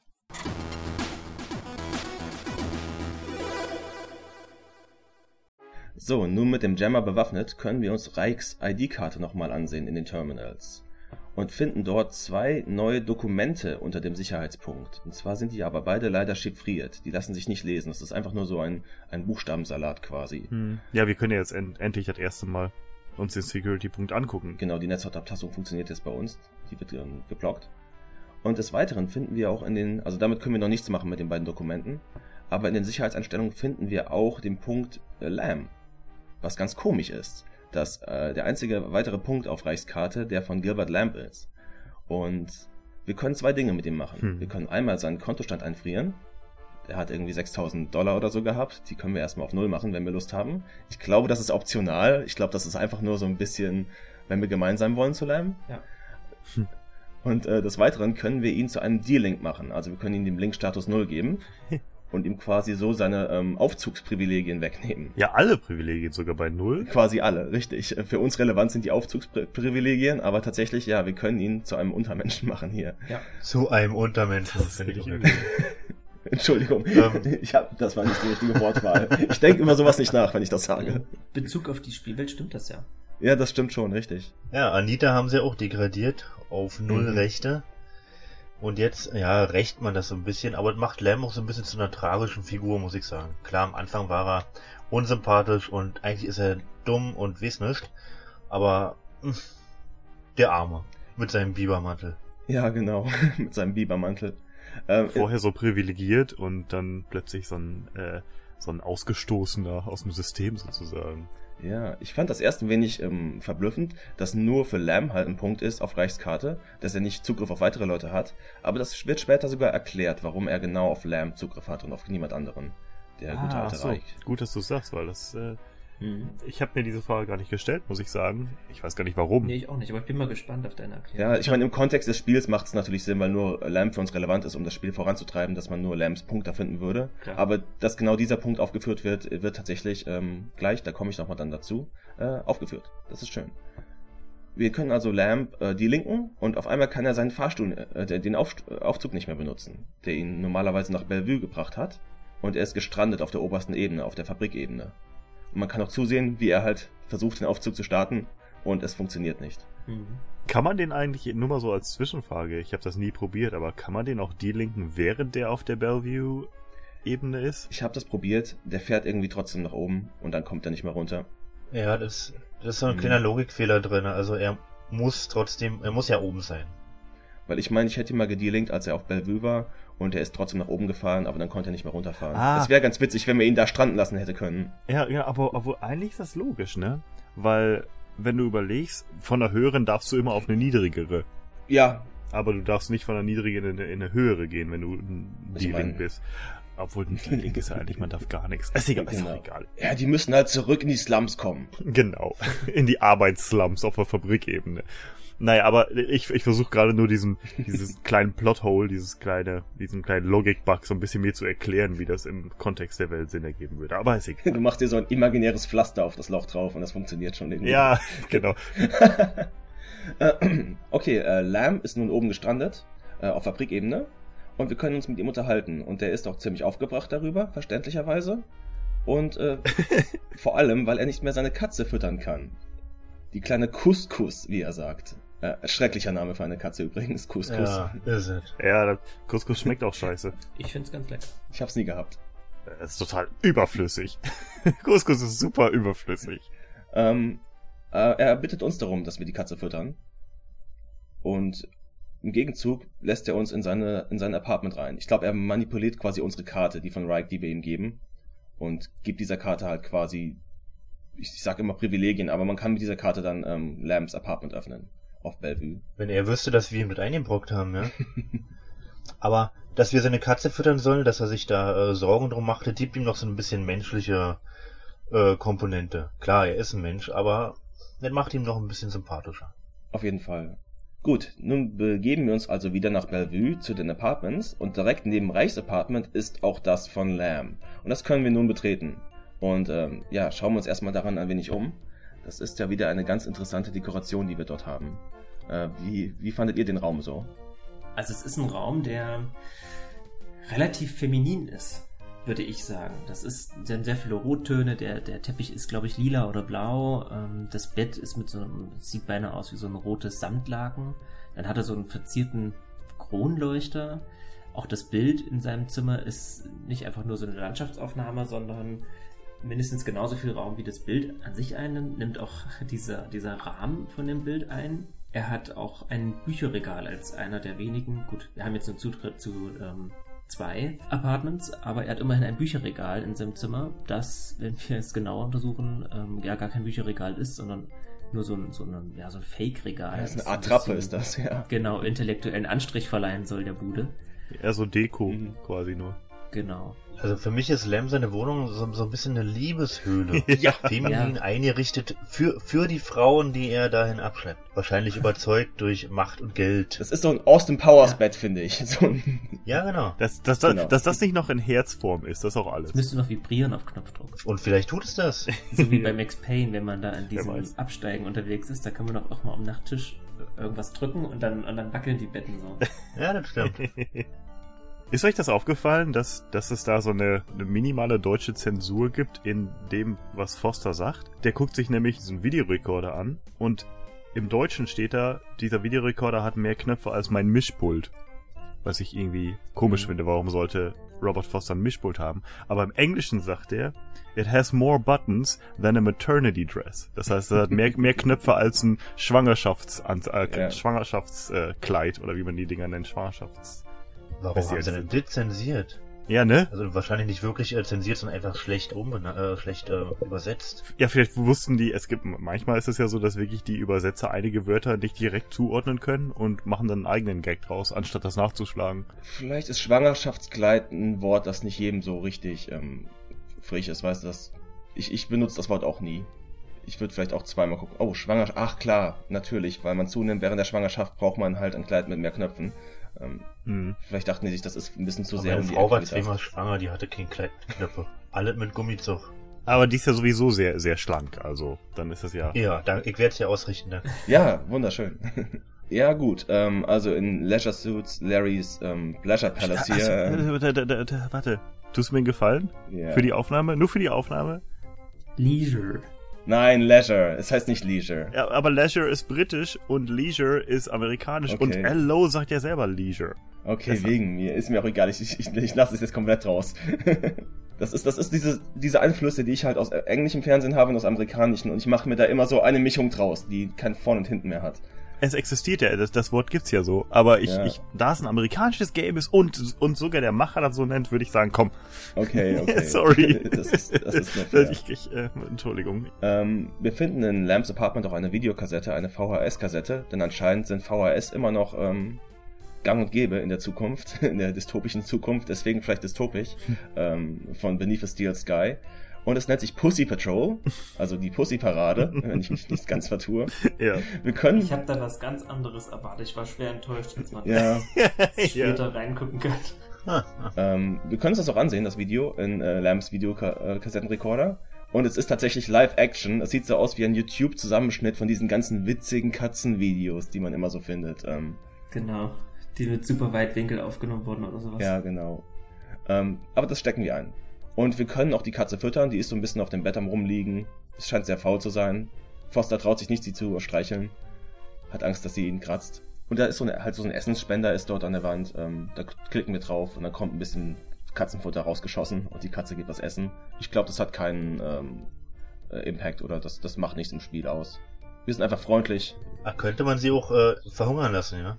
Oh Gott, das wär's ja Ja. Du arme Vieh. Virtual Theater, im ne? Abspann. Na, ich gehe davon aus, ihr habt alle die Katze gefüttert, oder? Mhm. Ich habe sie gefüttert. Aber natürlich. Gewissenhaft, wie ich bin. Ich weiß, Stefan als Katzenbesitzer wird sich wohl, wird wohl nicht die Katze gequält haben dort. Er hat sie zweimal gefüttert. Ich wollte sagen, ich bin wahrscheinlich mehrmals da reingegangen und habe die immer wieder gefüttert. Immer wenn er vorbeigelaufen ist an der Ebene. Nochmal eben schnell die Katze füttern. Das ist gut, das heißt, du bist absorbiert vom Spiel. Das ist schön. Ähm, ähm, gut, dann sind wir, glaube ich, mit Lambs Apartment fertig. Ähm, wie gesagt, wir haben hier nur das Video eingesteckt. Wir haben aber einen ganz anderen Job gehabt, als wir hier runtergekommen sind. Unser nächstes Anliegen ist es halt, diesen Treatment-Port zu bekommen. Und dort suchen wir zum ersten Mal den Plastikchirurgen auf hier. Burke's Biosurgery. Und der ist ganz links, ist der ähm, auf der Ebene, auf der wir sind, auf Bellevue. Ach so, bevor wir uns zu Bi äh, Burke's Biosurgery begeben, können wir noch mit so einem Typen sprechen, der da vor dem Eingang steht. Den hatten wir vorhin ja äh, kurz angekündigt, Mhm. dass der noch kommen würde, dieser, der sich selbst so cool vorkommt. Ähm, Genau. Ja, der ist einfach nur so ein perfektes Beispiel für einen sozialen Zustand äh, der Welt da einer Stadt. Er nennt- sich selbst auch Mr. Cool und ist halt so ein mega oberflächlicher Typ. Ja. Also man kann ihn fragen, wie man einen Treatment Port bekommt, aber der weiß erstmal nicht, was das ist. Und dann sagt man, ja, das ist so ein Interface, mit dem man sich mit dem Computer verbinden kann. Und der sagt dann so, ach so, wie eine Maus. Also so eine Computermaus. Und Forster sagt ja, nee, eher so ein Anschluss, den man sich selbst so anoperieren lässt. Und Mr. Cool meint dann nur, ja, ich habe gehört, das machen nur Perverse, aber du siehst ja auch ein bisschen wie eine aus. Ja, also, ne, also der ist generell so ein, so ein Typ, der sich unglaublich toll vorkommt und eigentlich nur, ähm, nur andere runtermacht. Und ja. Und Foster fragt ihn dann noch, äh, wie man aus der Stadt rauskommt und Mr. Cool sagt, schon mal Defecation probiert, ne? Also hier, ähm, Defecation für, äh, ja, Ausscheidung, ne? Also sowas wie, äh, ähm, ja, ne, aufs Klo gehen quasi.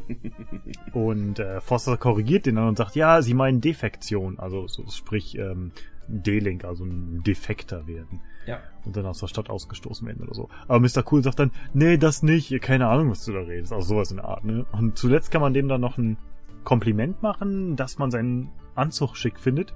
Aber Mr. Cool, cool wie er ist, äh, meint er nur, ja, tausendmal besser als der Mist, den du da trägst. Ich, äh, ich würde ja lieber sterben, als sowas zu tragen. Also, ja.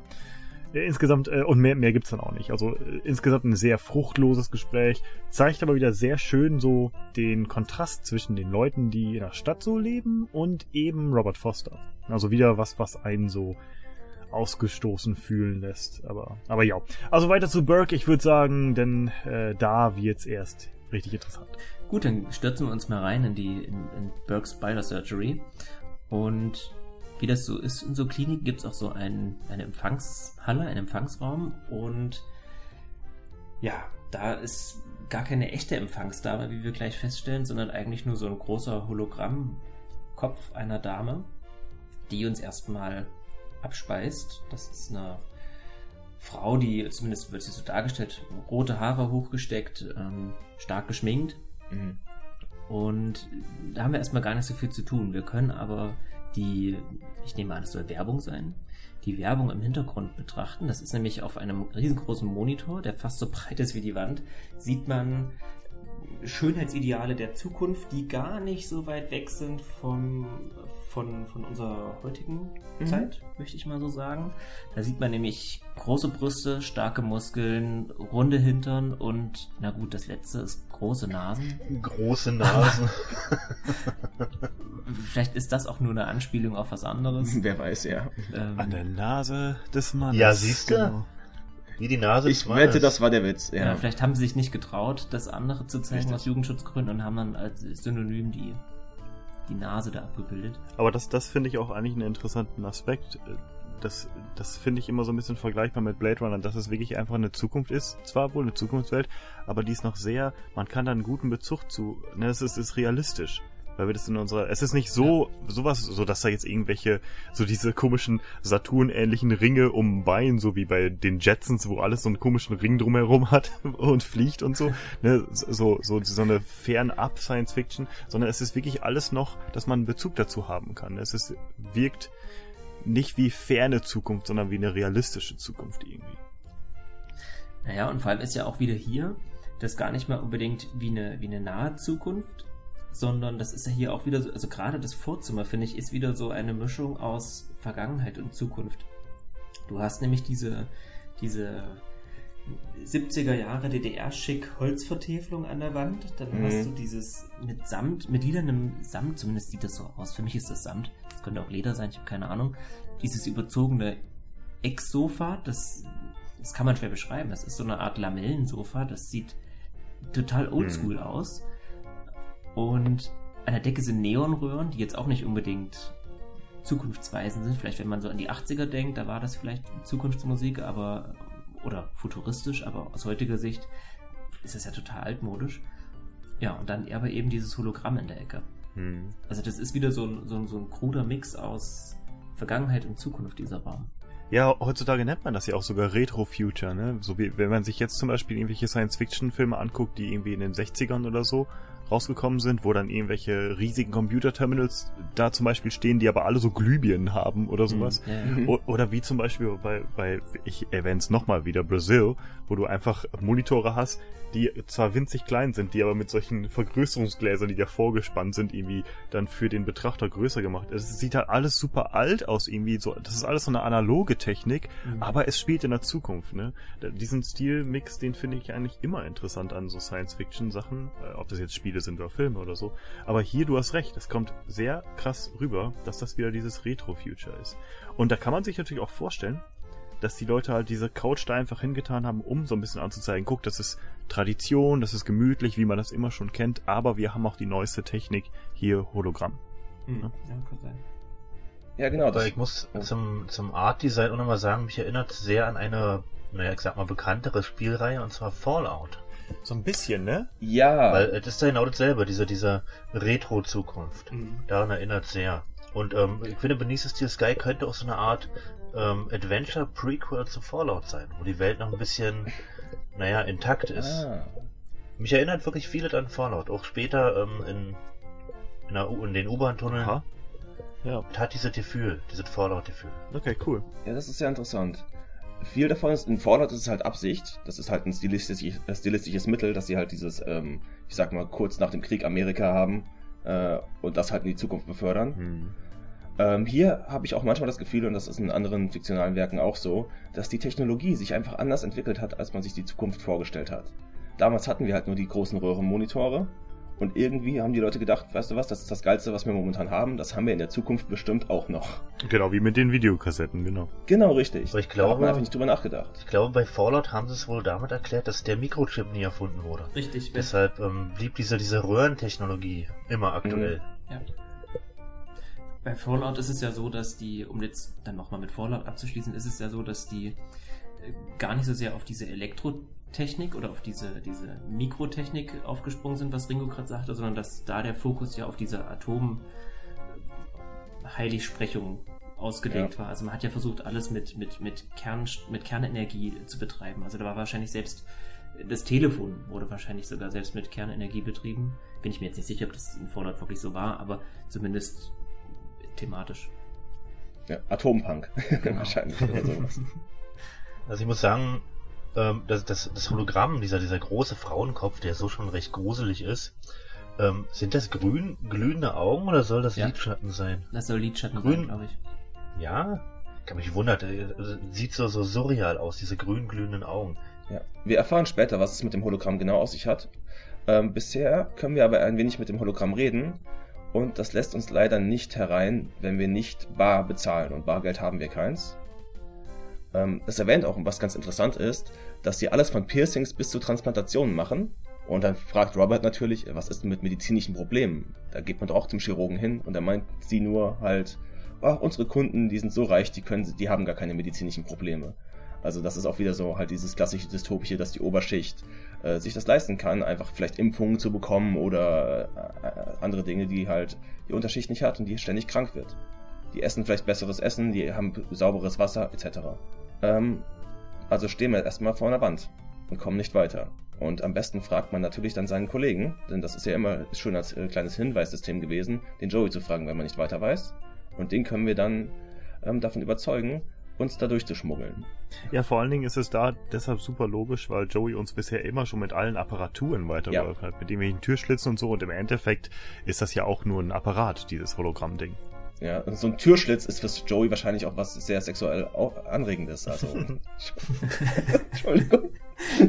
Tut mir leid. Er, er, muss, er musste vorher schon in, in so einen Transportroboter so, so, so ein Dingens reingeschoben haben und wo er sich für geschämt hat. Aber der hatte wahrscheinlich ansatzweise dasselbe Geschlecht wie er, deswegen ist sie bei ihm das vielleicht unangenehm. Ja, genau. Deshalb war das ja so unangenehm für den. Jetzt hat er diesmal wenigstens was Weibliches, wo er irgendwas reinsteckt. ja, ähm, wir haben drei äh, Dinge zur Auswahl, die wir Joey sagen können. Wir können sagen, er soll seine Fantasie benutzen. Seine Fantasie. Und er sagt dann einfach nur, hi, ich bin Joey. Und das Hologramm deaktiviert sofort. äh, das hat also nichts gebracht. Wir können ihm auch sagen, er soll versuchen, das Hologramm zu überzeugen. Aber das Hologramm lässt sich nicht von Joeys Charme ähm, überwältigen und sagt, ich habe von euch Schweißrobotern gehört. Ihr seid ja ganz wilde und ähm, versaute Jungs und schaltet wieder ab. Und dann können wir auch sagen, benutze deinen natürlichen Charme. Und Joey versucht dann, das Hologramm auszutricksen. Und ähm, sagt, äh, halt, äh, lass bitte meinen Freund Robert rein und so weiter. Und da sagt das Hologramm, ich bekomme meine Anweisungen von Burke. Und Joey antwortet, ich bekomme meine Anweisungen von Overman. Hm. Und in dem Moment lässt uns das Hologramm dann rein. Ja, genau. Warum sagen sie das denn nicht gleich? Ja.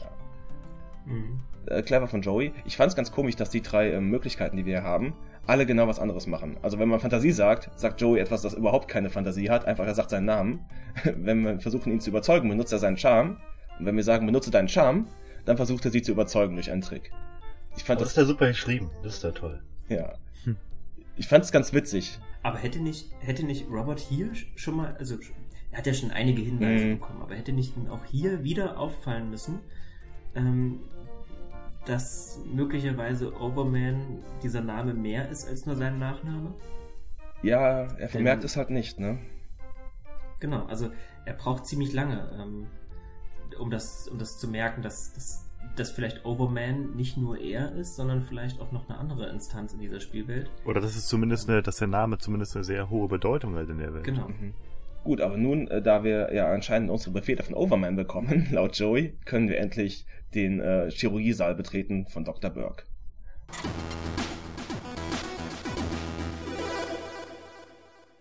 Das Gruselhologramm hat uns jetzt Zutritt gewährt zum OP-Raum, zum Plastic Surgery Raum. Und an sich ist es auch wirklich das, was ich mir darunter vorgestellt habe. Typischer grüner Anstrich, weiße Kacheln, ähm, ein OP-Leuchter, der von der Decke hängt. Wir haben äh, Gaspullen zur Anästhesie und im Hintergrund sogar so, so ein lustiges ähm, Röntgengerät, so ein schwarzer Bildschirm, wo man sich hinterstellt, wie man es aus Comics kennt, aus Cartoons. Und was aber sofort ins Auge sticht, der einzige Rotton in dem gesamten Bild. Und zwar äh, der arme Patient, der vor Dr. Burke auf dem OP-Tisch liegt und sich auch bewegt, während Dr. Burke ihm scheinbar am offenen Herzen operiert. Fand ich genauso unpassend brutal wie, wie das Zerschießen von Reich, muss ich sagen. Wenn wir mit dem Mann reden, sagt er hätte sich freiwillig für die Operation gemeldet, denn es soll nicht wehtun. Okay, aber ich dachte eigentlich, er macht nur Schönheits-OPs und keine, naja, invasiven Sachen. Wer kriegt ein schöneres Herz? Ein schöneres Herz, ja. Wir, wir lernen ja auch, dass er Organe auf dem Schwarzmarkt ähm, verkauft. Ja, das stimmt. Es ist schon, also wie eigentlich jeder Charakter in diesem Spiel, ist er schon, ist er schon ziemlich kauzig. Also er hat einen merkwürdigen, wie soll ich das sagen, einen, einen übertriebenen deutschen Akzent. Ich glaube auch, die wollten diesen verrückten deutschen, ähm, was der Doktor da haben, diesen. Äh, Genau. Ja. Ähm, und ist euch aufgefallen, dass er, dass der selbst immer von seinem, ähm, von seinem Lachgas Ja, riecht? ja, ständig. Also der, statt diesem Patienten, der offensichtlich bei vollem Bewusstsein ist, die Maske aufs Gesicht zu drücken, damit der irgendwie keine Schmerzen hat oder irgendwie sediert ist, ähm, drückt er sich immer selber die Maske aufs Gesicht, so alle paar Sekunden und, und schnüffelt selber an seinen Gasflaschen. Ja, Damit wurden doch alle Arztklischees mehr oder weniger bedient. So, also in dem Raum, wie gesagt, sieht äh, aus wie ein normaler OP-Raum mehr oder weniger. Klar, Retro-Zukunfts-OP-Raum, aber es steht links noch ein, ja, etwas exotisches Gerät. Ein Sitz mit einer Art Helmvorrichtung darüber. Und das Ding ist halt noch wichtig, denn dadurch äh, kriegen wir unseren komischen Treatment-Port. ja, genau. Wenn wir Burke darum bitten, uns einen Treatment Port ähm, einzusetzen in den Kopf, dann sagt er halt, wir sollten bezahlen. Natürlich, wie sich gehört, aber ähm, wir haben kein Geld, wie wir wissen. Und er bietet uns den Easy Pay Plan an und sagt, wir können den Treatment Port quasi gegen unsere Lungen, unsere Nieren oder unsere Hoden tauschen. Ähm, Eine tolle Auswahl. Völlig äh, logisch. was wäre denn da eure erste Wahl? Nieren, Nieren. Nieren, oder? Ja, das, genau, natürlich nie. Und der, er er versucht ja auch äh, alle Sachen. Richtig, ähm, genau, er, er, wir können Lungen und Nieren ausprobieren erstmal und die werden dann untersucht äh, hinter diesem äh, Scanner, den, von dem du berichtet hast, Ringo. Ja, genau. Und äh, Burke findet raus, die sind zu gesund. Damit kann er nichts anfangen, denn er würde sein eigenes Geschäft kaputt machen. Wenn er die mit erhöhten Preisen auf dem Schwarzmarkt verkauft, dann erwarten die Leute weiterhin diese Qualität an Produkten, aber die kann er natürlich nicht liefern. Also, das ist Wahnsinn, oder? Hat er nicht auch erwähnt, dass die, dass die äh, Patienten die zu gesunden Organe zudem auch abstoßen würden? Oh, das noch Abstoßen. dazu. Ja. Genau. Oh, das, ja, das Das ist hat er äh, gesagt. erschreckend. Ja, Ich finde das auch so, ein, so, ein, so einen total interessanten Kontrast. Robert, der aus dem Gap kommt, wo alle Leute in der Stadt sagen, oh, das ist voll verseucht da draußen und das sind Mutanten und das ist alles voll, äh, ich will ja nicht, ich würde da auch äh, gerne mal hingehen, aber ich will ja nicht verseucht werden und so. Dabei ist das da super sauber offenbar, irgendwie, von Luft her ja sowieso anders als in der verrauchten Stadt, ne, also an der Smog-Stadt, sag ich mal. Aber innerhalb der Stadt labern die alle das so, dass das Gap voll schlecht wäre. Dabei ist es genau das Gegenteil. ist ja bezeichnend auch für, für unsere heutige Gesellschaft, ja. Die, die ähm, Naturvölker im Urwald kennen unsere Zivilisationskrankheiten nicht. Krebs, Mhm. Asthma und so weiter und so fort. Diabetes. Twitter, ja. Diabetes. Hast du Twitter gesagt, ja? Äh, äh, wer mag die Hoden jetzt erwähnen? Denn wir sind jetzt bei Hoden. Wer, wer mag jetzt über Hoden sprechen? Fabi, dein Thema. Ja, los. Da alle Organe eigentlich viel zu gesund sind, wie Ringo eben schon gesagt hat, ja, entscheiden wir uns in, aus der Not heraus für unsere Hoden. Aber das Gute ist, wir müssen nicht gleich bezahlen, sondern erst nachdem wir unser Ableben hinter uns haben. genau. Und ja, das ist dann auch für Robert in dem Moment okay und für uns als Spieler dann sowieso. Aber du siehst seinen heroischen Einsatz. Ja. Er hätte auch jetzt äh, einen Hoden geopfert. Im lebenden Zustand sozusagen. Der denkt nicht lang drüber nach. Genau. Der ist da ziemlich schnell dabei, oder? Überraschend schnell ist der damit einverstanden, die, äh, seine Eier aufzugeben. Ja. Ich fand's auch gut, da sind irgendwie die Untertitel sind dort abgeschnitten. Da steht in den Untertiteln so, okay, you can cut off my balls. Aber er kommt nicht mehr dazu, Balls zu sagen äh, in der Sprachausgabe, sondern da wird eingeschnitten. Und ähm, nein, nein, nein, nein, nein, keine Sorge, Robert, erst nach deinem Tod. Aber ja, dann kommt so eine Chirurgieglocke runter. Also er setzt sich auf einen Stuhl, ne? Und diese ganz klassische äh, Chirurgieglocke kommt runter und anscheinend tut's auch gar nicht weh. Nicht mehr weh als ein Piercing, sagt, glaube ich, ähm, wie ein Ohrring-Piercing. Ja, das Äh, Zappeln sagt, von äh, Robert Burke. sagt was anderes. Ja, richtig. Ja. Ja, äh, Robert sagt auch, oh, wenn es so viel, wenn es so sehr weh tut, müsste ich vielleicht doch ähm, betäubt werden vorher. Er hat es anscheinend nicht so damit. Und naja, es sieht aus, als- hätte er richtige Schmerzen, aber wir haben den Treatment Port. Äh, Wir können noch ein wenig mit Burke reden hier. Äh, Von Burke lernen wir unter anderem, äh, dass seine verstorbene Frau ähm, das Hologramm ist, das wir vorne getroffen haben. Also da nochmal was. Er hat sein Hologramm, äh, also seine verstorbene Frau, er ist weiterhin verheiratet mit ihr und er findet sie auch viel erträglicher jetzt nach dem Tod als Hologramm. er kann sie ausschalten. Ja, genau.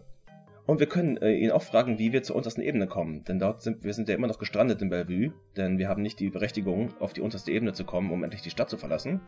Und äh, er leitet uns an seinen Freund Willy weiter. Willy ist der, ähm, der Präsident hier oder der, der Geschäftsleiter von Anchor Insurance, von Ankerversicherung. Burke sagt, äh, Willy hätte eine spezielle Police für uns. Anchor Insurance. Ähm, ja, ist ein offener, großer, holzvertäfelter Raum. Hat ein paar ja, Werbesprüche an der Wand. Und hinten ein Diagramm für die fallenden Zahlen in der Versicherungsbranche. Hinter seinem Tresen sitzt äh, ein grinsender Versicherungsmakler ähm, an seinem Computer. Er macht trotz der Pixelgrafik irgendwie einen sehr verschmitzten, schmierigen Eindruck. Und noch sehr auffällig im Raum ist die Statue eines Fischermanns mit einem Anker in der Hand. Ja, passend. Genau. Also wir können uns nur mit Willy unterhalten von Anchor Insurance und äh, wir wollen bei ihm halt eine Versicherungspolice kaufen und er fragt uns halt, äh, wer uns weiterempfohlen hat zu ihm. Und wir können entweder sagen Gilbert Lamb oder ähm, Dr. Burke. Wenn wir Lamb sagen, was geschieht dann nochmal genau? Ich hab's nicht ganz im Kopf. Der sagt dann, ach, Lamb ist ein Schleimscheißer, ich kann den nicht ab. Sagt, steht da wirklich, wortwörtlich. Also das bringt gar nichts. Äh, wenn wir aber Dr. Burke äh, als Verweisung ähm, äh, sagen, dann äh, sagt er, okay, er möchte sich darum kümmern und verschwindet ganz kurz in einen Hinterraum. Und das gibt uns ein wenig Zeit, ähm, wieder Unfug zu treiben. Und wir können Joey äh, dazu auffordern, den Anker der, dieser Statue, dieser Fischermannsstatue, äh, abzuschweißen. Wir können Joey auch den Computer von, ähm, von ähm, Willy ein bisschen scramblen lassen, ob da Daten über Overman drin sind. Der findet aber leider nichts. Aber er defragmentiert trotzdem ein wenig, sagt er, was ich ganz süß finde, dass er darauf, dass er auf, aufräumt quasi auf den Computer. Er findet das zu viel Unordnung. Also macht er das ein bisschen sauberer. Aber ich muss sagen, für mich, für mich als Rätsel-Legastheniker war jetzt nicht ersichtlich, warum ich den Anker abschweißen muss. Es ist schwierig, ja. Also ich persönlich, also einen Grund dafür gab es eigentlich gar nicht.